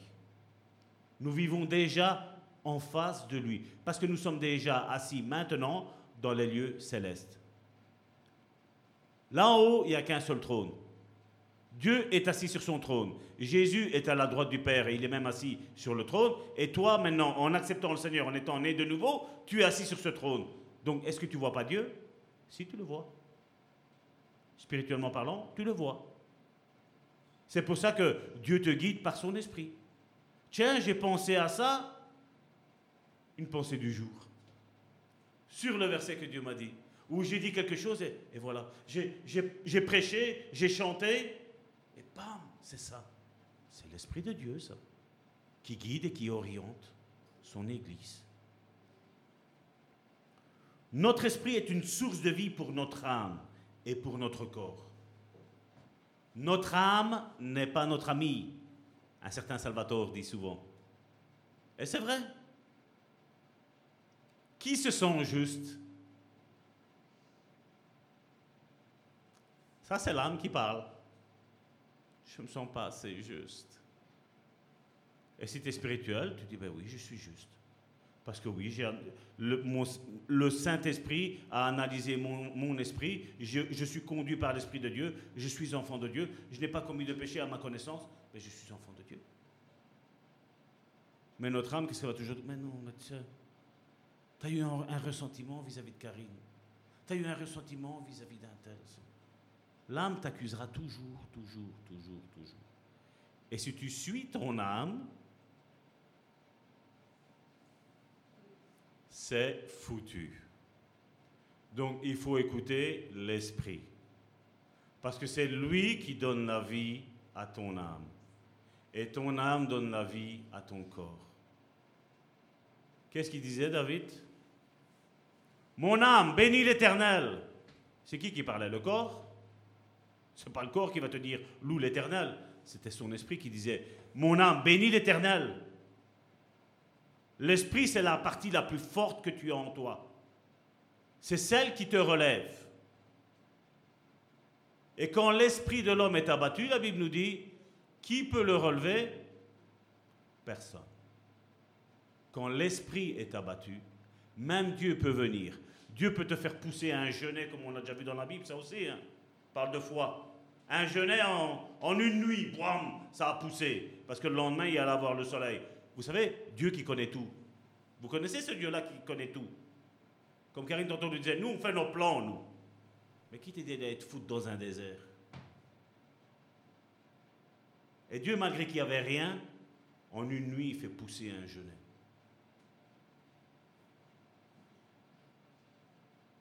Et même Dieu, comme je dis, il pourrait faire toutes ces choses-là. Si ton esprit est abattu, je pourrais te donner toutes les paroles merveilleuses, euh, mielleuses euh, et encourageantes que tu veux. À un moment donné, il faut savoir qui on est. Comme Michel l'a prêché, notre identité en Christ. Notre identité en Christ. c'est quoi ton point faible? Là, ton esprit est en train de parler. Hein. Et il te dit, c'est ça. Mais pas pour t'accuser. Pourquoi? Parce que Dieu, c'est la prochaine étape qui veut travailler avec toi. Quel est ton point faible? Et Dieu va travailler ça.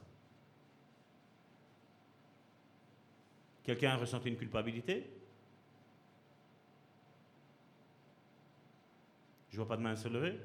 Donc c'est l'esprit qui veut travailler ça. Mais ton âme va te dire, mais c'est impossible, tu as déjà essayé. Combien de fois tu as essayé Ça ne va pas, hein, ton âme, elle va te dire. Hein. Et ta chair qui dit, ouais, ouais, c'est vrai, de toute façon, ça ne sert à rien, continue comme ça. De toute façon, ça ne changera jamais. Hein. Mais ton esprit, qu'est-ce qu'il dit? Oui, ça va aller. Oui, je vais réussir. Si d'autres ont réussi, tu vas réussir, mon frère, ma soeur. Tu vas réussir.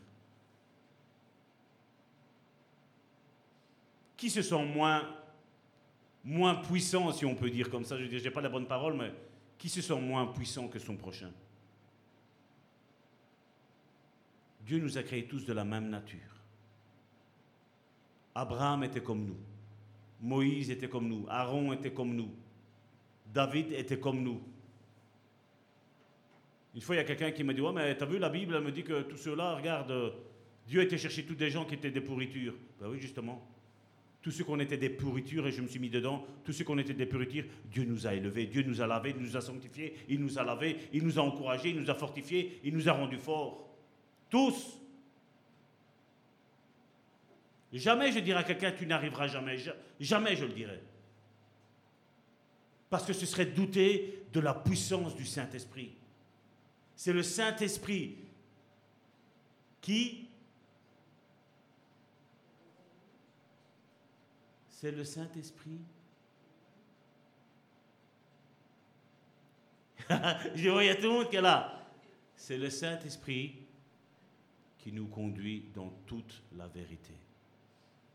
C'est lui qui nous convainc de péché, de justice et de jugement. C'est lui, le Saint-Esprit, qui vient et qui se marie, qui s'associe à notre esprit avec un petit E.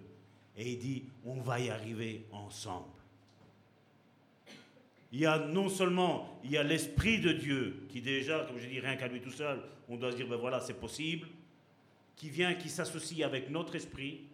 Donc, l'Esprit Saint, notre esprit, deux personnes, contre notre âme et contre notre chair.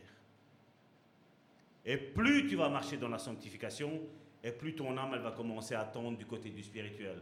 Et puis, ça devient trois personnes contre plus que le corps. Et tu vas me dire qu'après le corps ne va pas suivre? Mais si, qui va suivre? Ben oui, mais oui, qui va suivre? Mais on a besoin d'abord d'être fortifié dans notre esprit. On avait déjà fait le test quand l'autre fois on avait parlé de l'esprit, de l'âme et du corps. Je disais quelque chose, je disais, combien d'entre vous pensaient déjà autre chose? Ça, c'est ton âme, ça. Ça, c'est pas le spirituel. Quand l'esprit est connecté, c'est tu es là.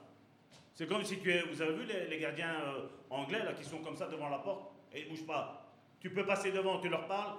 Eux, ils sont comme ça. Ils ont la directive. Ils ne peuvent pas parler. Ils ne peuvent pas broncher, même pas se moucher. C'est comme ça qu'on doit être. Quand tu es comme ça, ton esprit connecté, ton âme te dit non. Regarde, tu toujours rejeté. Non. Regarde, on te méprise. Non. Regarde, tu n'y arrives pas. Non. L'esprit est fort. L'esprit est fort. Non, il faut que tu te le dises. L'esprit est fort. L'esprit est fort.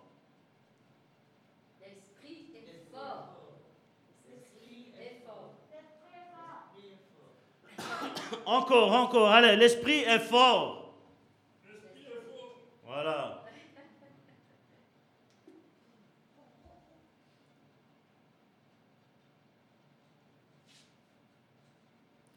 Notre esprit, comme je disais, est une source de vie pour notre âme et pour notre corps.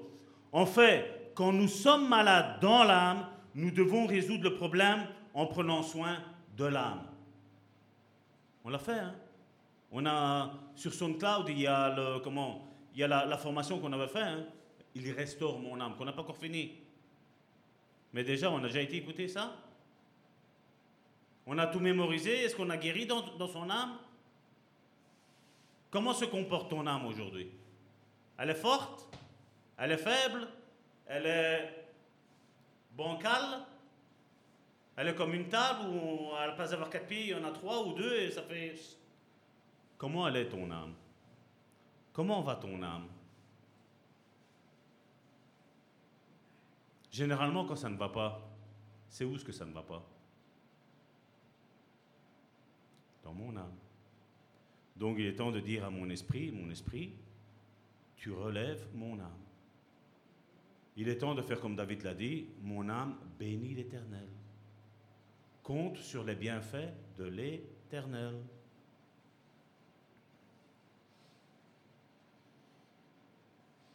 En sa présence, en effet, tout mauvais esprit qui provoque la dépression, l'oppression et l'angoisse disparaît. Ça, ce sont des maladies dans l'âme. Et bien souvent, comme je dis, je peux vous donner toutes les meilleures paroles, tous les meilleurs versets, parce qu'aujourd'hui, on fait ça là. Hein. Salvatore, donne-moi des versets pour quelqu'un qui est dépressif. Salvatore, donne-moi des versets pour quelqu'un qui est dans la peur. Mais si dans l'esprit, tu prends pas conscience déjà, tu peux avoir tous les versets que tu veux.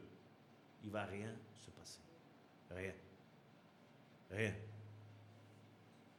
Comme certains qui me disent, non, moi, Salvatore, euh, je n'ai pas, d'esprit de mort. Mais, qu'est-ce que j'ai dit? C'est Jésus qui l'a dit. Que votre oui soit oui, tout ce qu'on rajoute après, ça vient du diable. Je n'ai pas d'esprit de mort, mais je préfère être près du Seigneur. Et là, on voit déjà l'esprit de mort qui est déjà en train de travailler.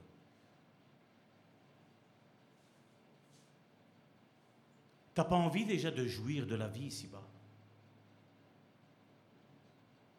Nous sommes en train de préparer toute notre éternité ici-bas. Non, Seigneur, euh, moi, je ne sais pas chanter, donc je ne vais pas chanter. Hein. Moi, ça, ça m'arrive hein, souvent. Mais Dieu t'a donné une voix.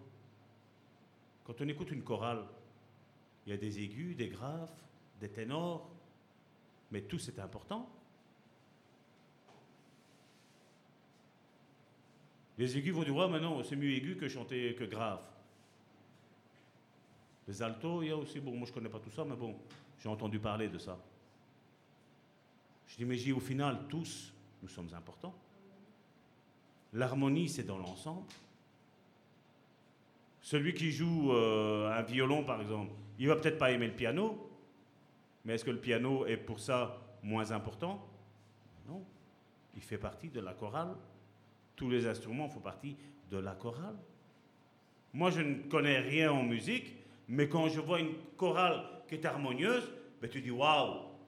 Moi, j'aime l'esprit d'unité. Ben là, voilà, je dis voilà, ça. Quand je vois la chorale, je vois Karine a parlé tantôt de l'esprit d'unité. Ben c'est ça.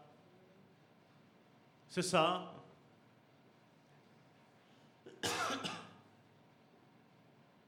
Diverses parties de la Bible disent clairement que lorsque l'esprit quitte le corps, il meurt. Et là, on le voit dans Jacques, chapitre 2, verset 26. Louis II l'a pas bien traduit. Mais, justement, Annie, elle est là, donc euh, elle va me dire si c'est vrai ou si c'est pas vrai. Comme le corps, il est mis sans âme est mort, mais le mot âme, dans la version grecque, il est mis pneuma. Et pneuma, ça veut dire esprit. L'air pneumatique. Psyché, voilà. Voilà. Voilà, eux, ils ne mélangent pas, mais ici en français, on a fait une belle macédoine. Mais si vous allez voir la Bible du semeur, là, il est mis, comme le corps sans esprit est mort, il parle bien de l'esprit, parce que ça se rapproche plus de la vérité du mot grec, de ce que ça veut dire.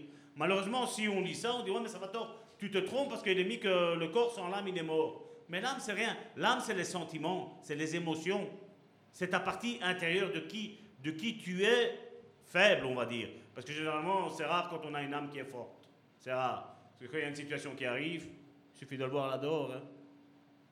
Non, ne me touche pas. Non, non, hein. ils ont dit 1m50. Même si tu sais te mettre à 1m75, c'est même mieux. Quand ils ont dit que les postillons pouvaient faire 8 à 10 mètres, quand on a commencé à dire attention que même si vous êtes sur le toit, si ta femme a ci, si ton enfant il a ça, vous devez vous. Ben oui, ben on, va, on va faire quoi? On va se séparer tous les uns des autres, un, dans la cave, un, dans le grenier, un dans la cheminée. Ouais, mais oui, ils l'ont fait. Climat de peur, de crainte. Non, Seigneur, mais j'ai pas peur. Hein. Ben si, euh, ton attitude me montre comment tu, comment tu réagis. Hein. On ne doit pas se voiler la face, comme je dis. On, est en train de nous préparer notre éternité. Notre éternité, nous sommes en train de la préparer. Dans le livre des Actes, nous lisons qu'Étienne priait d'abord, puis que son corps, regardez qu'est-ce qu'il a mis, il s'est endormi. Acte chapitre 7 du verset 59. Et il lapidait Étienne qui priait et disait, Seigneur, reçois mon esprit. Puis s'étant mis à genoux, il s'écria d'une voix forte, Seigneur, ne leur impute pas ce péché. Et par ces paroles, qu'est-ce qu'il est mis? Il mourut. Il s'endormit. Nous, en tant que chrétiens, nous ne mourrons pas. Quand la mort arrive, ce qu'on appelle la mort, hein, c'est que voilà, on est déjà dans la présence de Dieu. Notre esprit comme l'Ecclésiaste le dit, retourne à Dieu qui l'a donné. Il se retrouve directement dans la présence de Dieu. Notre corps va à la poussière et notre âme, ce sont nos, émotions. Jean chapitre 6, verset 63.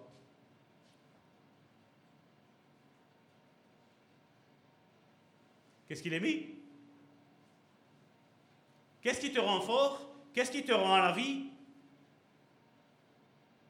J'attends la réponse. C'est l'esprit qui vivifie. Comment ton esprit est fort? Quand tu es en contact avec Dieu. Parce que Dieu est esprit et ceux qui l'adorent, l'adorent en, esprit et vérité. Qui est-ce qui a dit je suis le chemin, la vérité et la vie? Quand tu marches dans la vérité, c'est que tu marches dans tous les préceptes que Jésus t'a demandé de faire. C'est l'esprit qui vivifie, la chair ne sert de rien. Les paroles que je vous ai dites sont esprit et vie. Alors j'ai beau te dire, ouais, tu vas faire de grandes choses, tu vas faire ci, tu vas faire là, tu vas avoir un grand ministère. Si ce sont des paroles charnelles, qu'est-ce que ça va créer en toi? Peut-être de l'orgueil, hein? Une fausse perception de qui est Dieu, peut-être un ministère qui n'est pas le tien, et on dévie, on dévie, on dévie, on dévie. Ici, Jésus dit que ses paroles sont esprit et vie. Donc, ses paroles à lui ont le pouvoir de chasser la mort. Premièrement, combien ont peur de la mort je ne vais pas demander de lever les mains, mais combien ont peur de la mort? Peur de mourir. Mais si tu sais comment tu marches avec Dieu, pourquoi tu devrais avoir peur?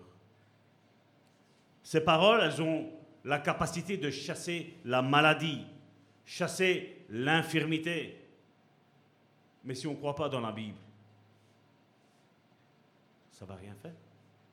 Chasser l'oppression, chasser la pauvreté, et à la place amener la santé, la prospérité, l'espérance, la joie, la paix.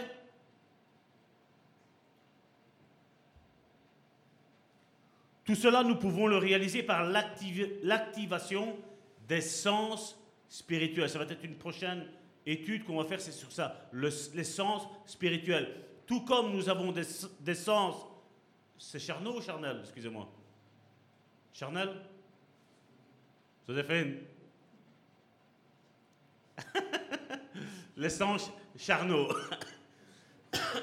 charnaux, euh, ceux qui ne sont pas d'accord, charnel. Dans ce verset, il est clair que c'est l'esprit qui donne la vie au corps et non l'inverse.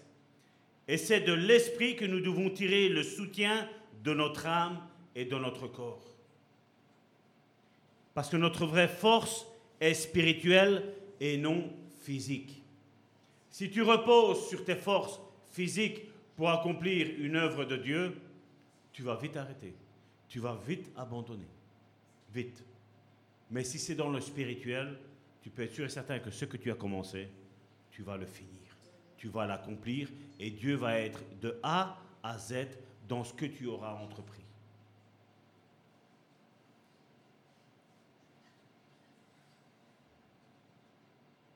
C'est pour ça que la Bible nous dit, c'est quand je suis faible que je suis fort. Pourquoi? Parce que quand tu te rends compte que tu n'arrives à rien changer dans ta vie, qu'est-ce que tu fais? Seigneur, j'abandonne. Seigneur, j'abandonne. Mais tant que tu sais faire, Dieu n'est pas là. Mais quand tu dis, Seigneur, j'abandonne tout à tes pieds.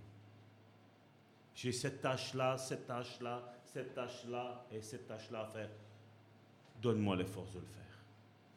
Montre-moi comment les choses vont aller.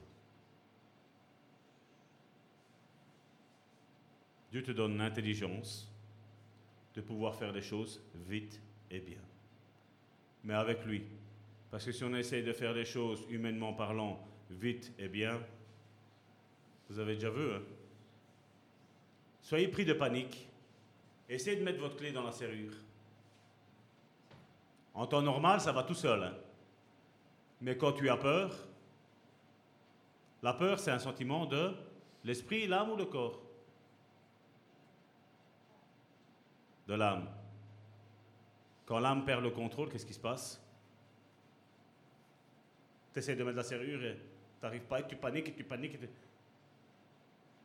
Quand tu paniques pas, qu'est-ce qui se passe?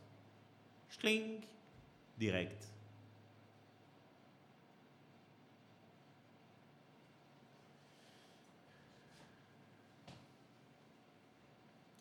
Pour indiquer la création, deux mots hébreux sont utilisés.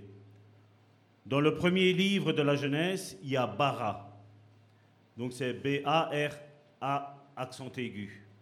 Il indique les choses qui n'existaient pas auparavant et que Dieu a créées à partir de rien et de les amener à l'existence, comme Karine tantôt disait. Et puis il y a Asa. Asa indique les choses que Dieu avait déjà créées spirituellement et auxquelles il a donné une forme physique en utilisant quelque chose de préexistant. Il y a trois niveaux qui peuvent être identifiés dans la création. Le premier, c'est la création de la matière. Dieu crée le firmament, les planètes, la végétation, l'eau et la lumière. On le voit dans Au commencement, donc Genèse chapitre 1, verset 1.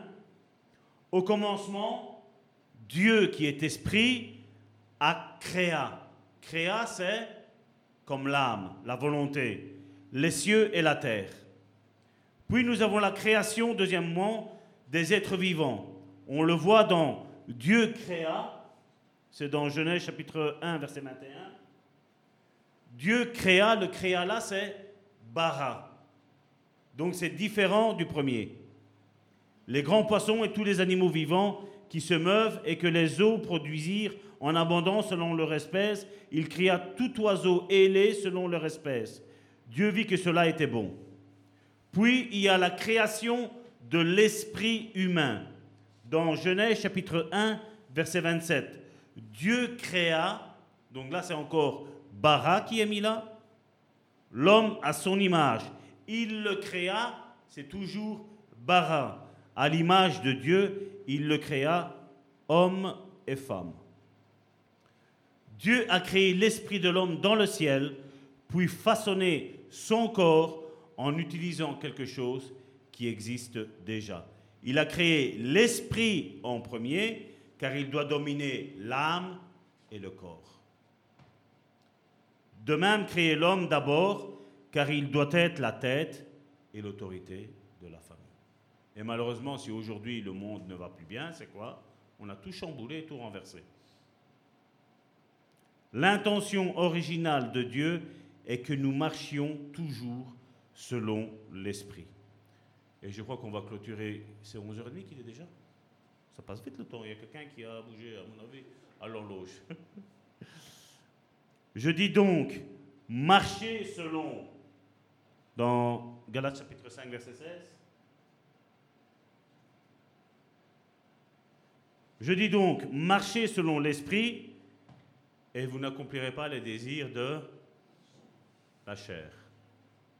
Et l'âme dans tout ça. Et l'âme dans tout ça. C'est bien l'esprit qui doit tout commander. Il doit dominer. L'esprit doit dominer. L'esprit doit prendre le dessus sur l'âme, sur mes émotions, sur ce que j'ai envie, sur les effets, sur ma volonté. Et la chair, elle, qui se dit, non, non, moi je veux un morceau de chocolat. Cette nourriture. Alors, Salvatore, qu'est-ce qu'il dit? Joséphine Océa. Le chocolat, c'est un antidépresseur. c'est bon pour l'âme. Marchez selon l'esprit et vous n'accomplirez pas les désirs de la chair. On va clôturer ici pour aujourd'hui. On aura presque fini cette étude sur l'âme régénérée, l'esprit régénéré. Je vais appeler mes sœurs. On va prendre le repas du Seigneur.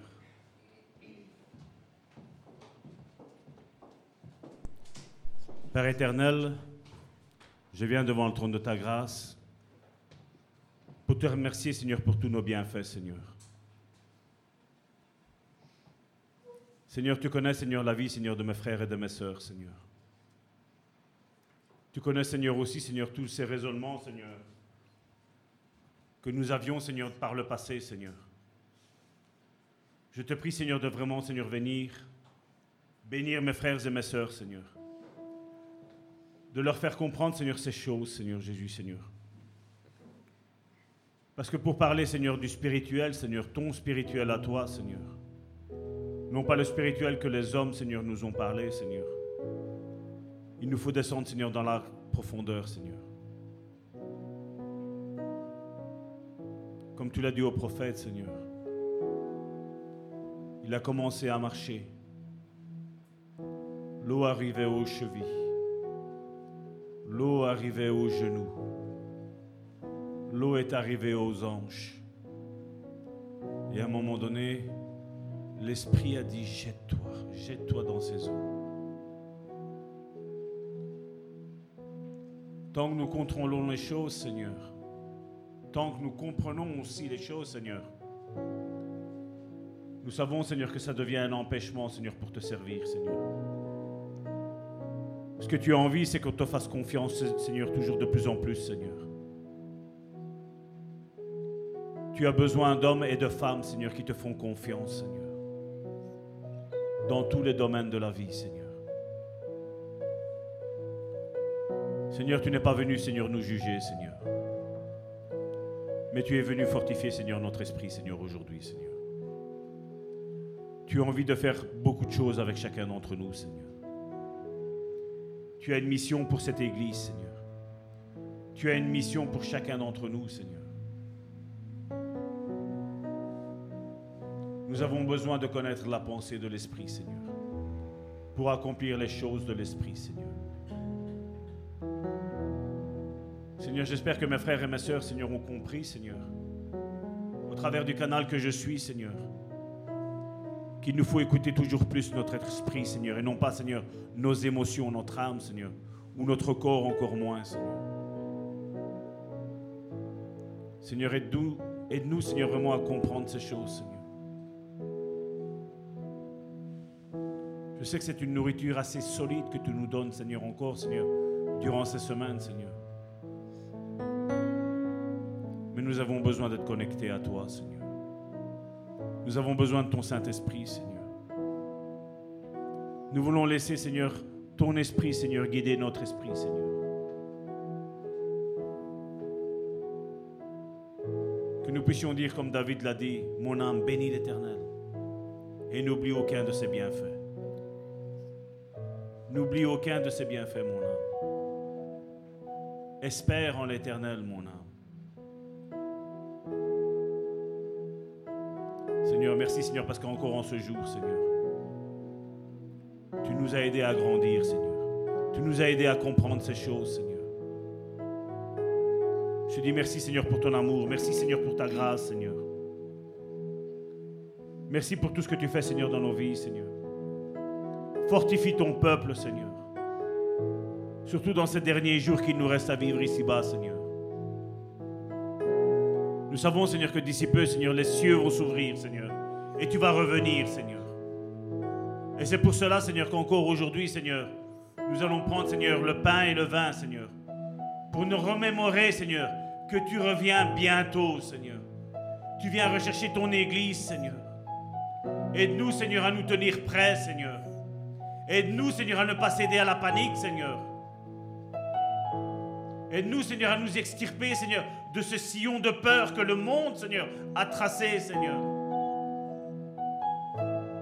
Aide-nous, Seigneur, à ne pas nous confier, Seigneur, dans ce monde, Seigneur. Parce que tu l'as dit, Seigneur, quand le monde dira paix, paix, Seigneur, une ruine soudaine arrivera, Seigneur. Nous, nous voulons nous confier en toi, Seigneur.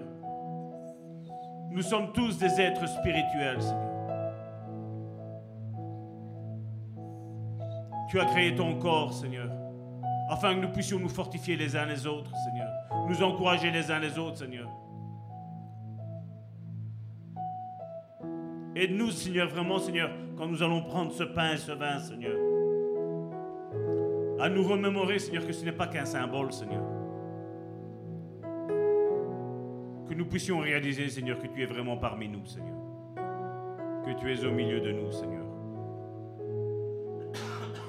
Qu'au travers ce pain et ce vin, Seigneur, que nous prenons, Seigneur, nous puissions être fortifiés, Seigneur, dans notre être intérieur, Seigneur. Que notre esprit, Seigneur, se relève, Seigneur. Qu'il prenne le contrôle de notre âme et de notre corps, Seigneur. Que nous ne soyons plus, Seigneur, dominés, Seigneur, par nos passions, Seigneur. Mais que ce soit ton esprit qui domine notre vie, Seigneur. Possède-nous. Au nom de Jésus.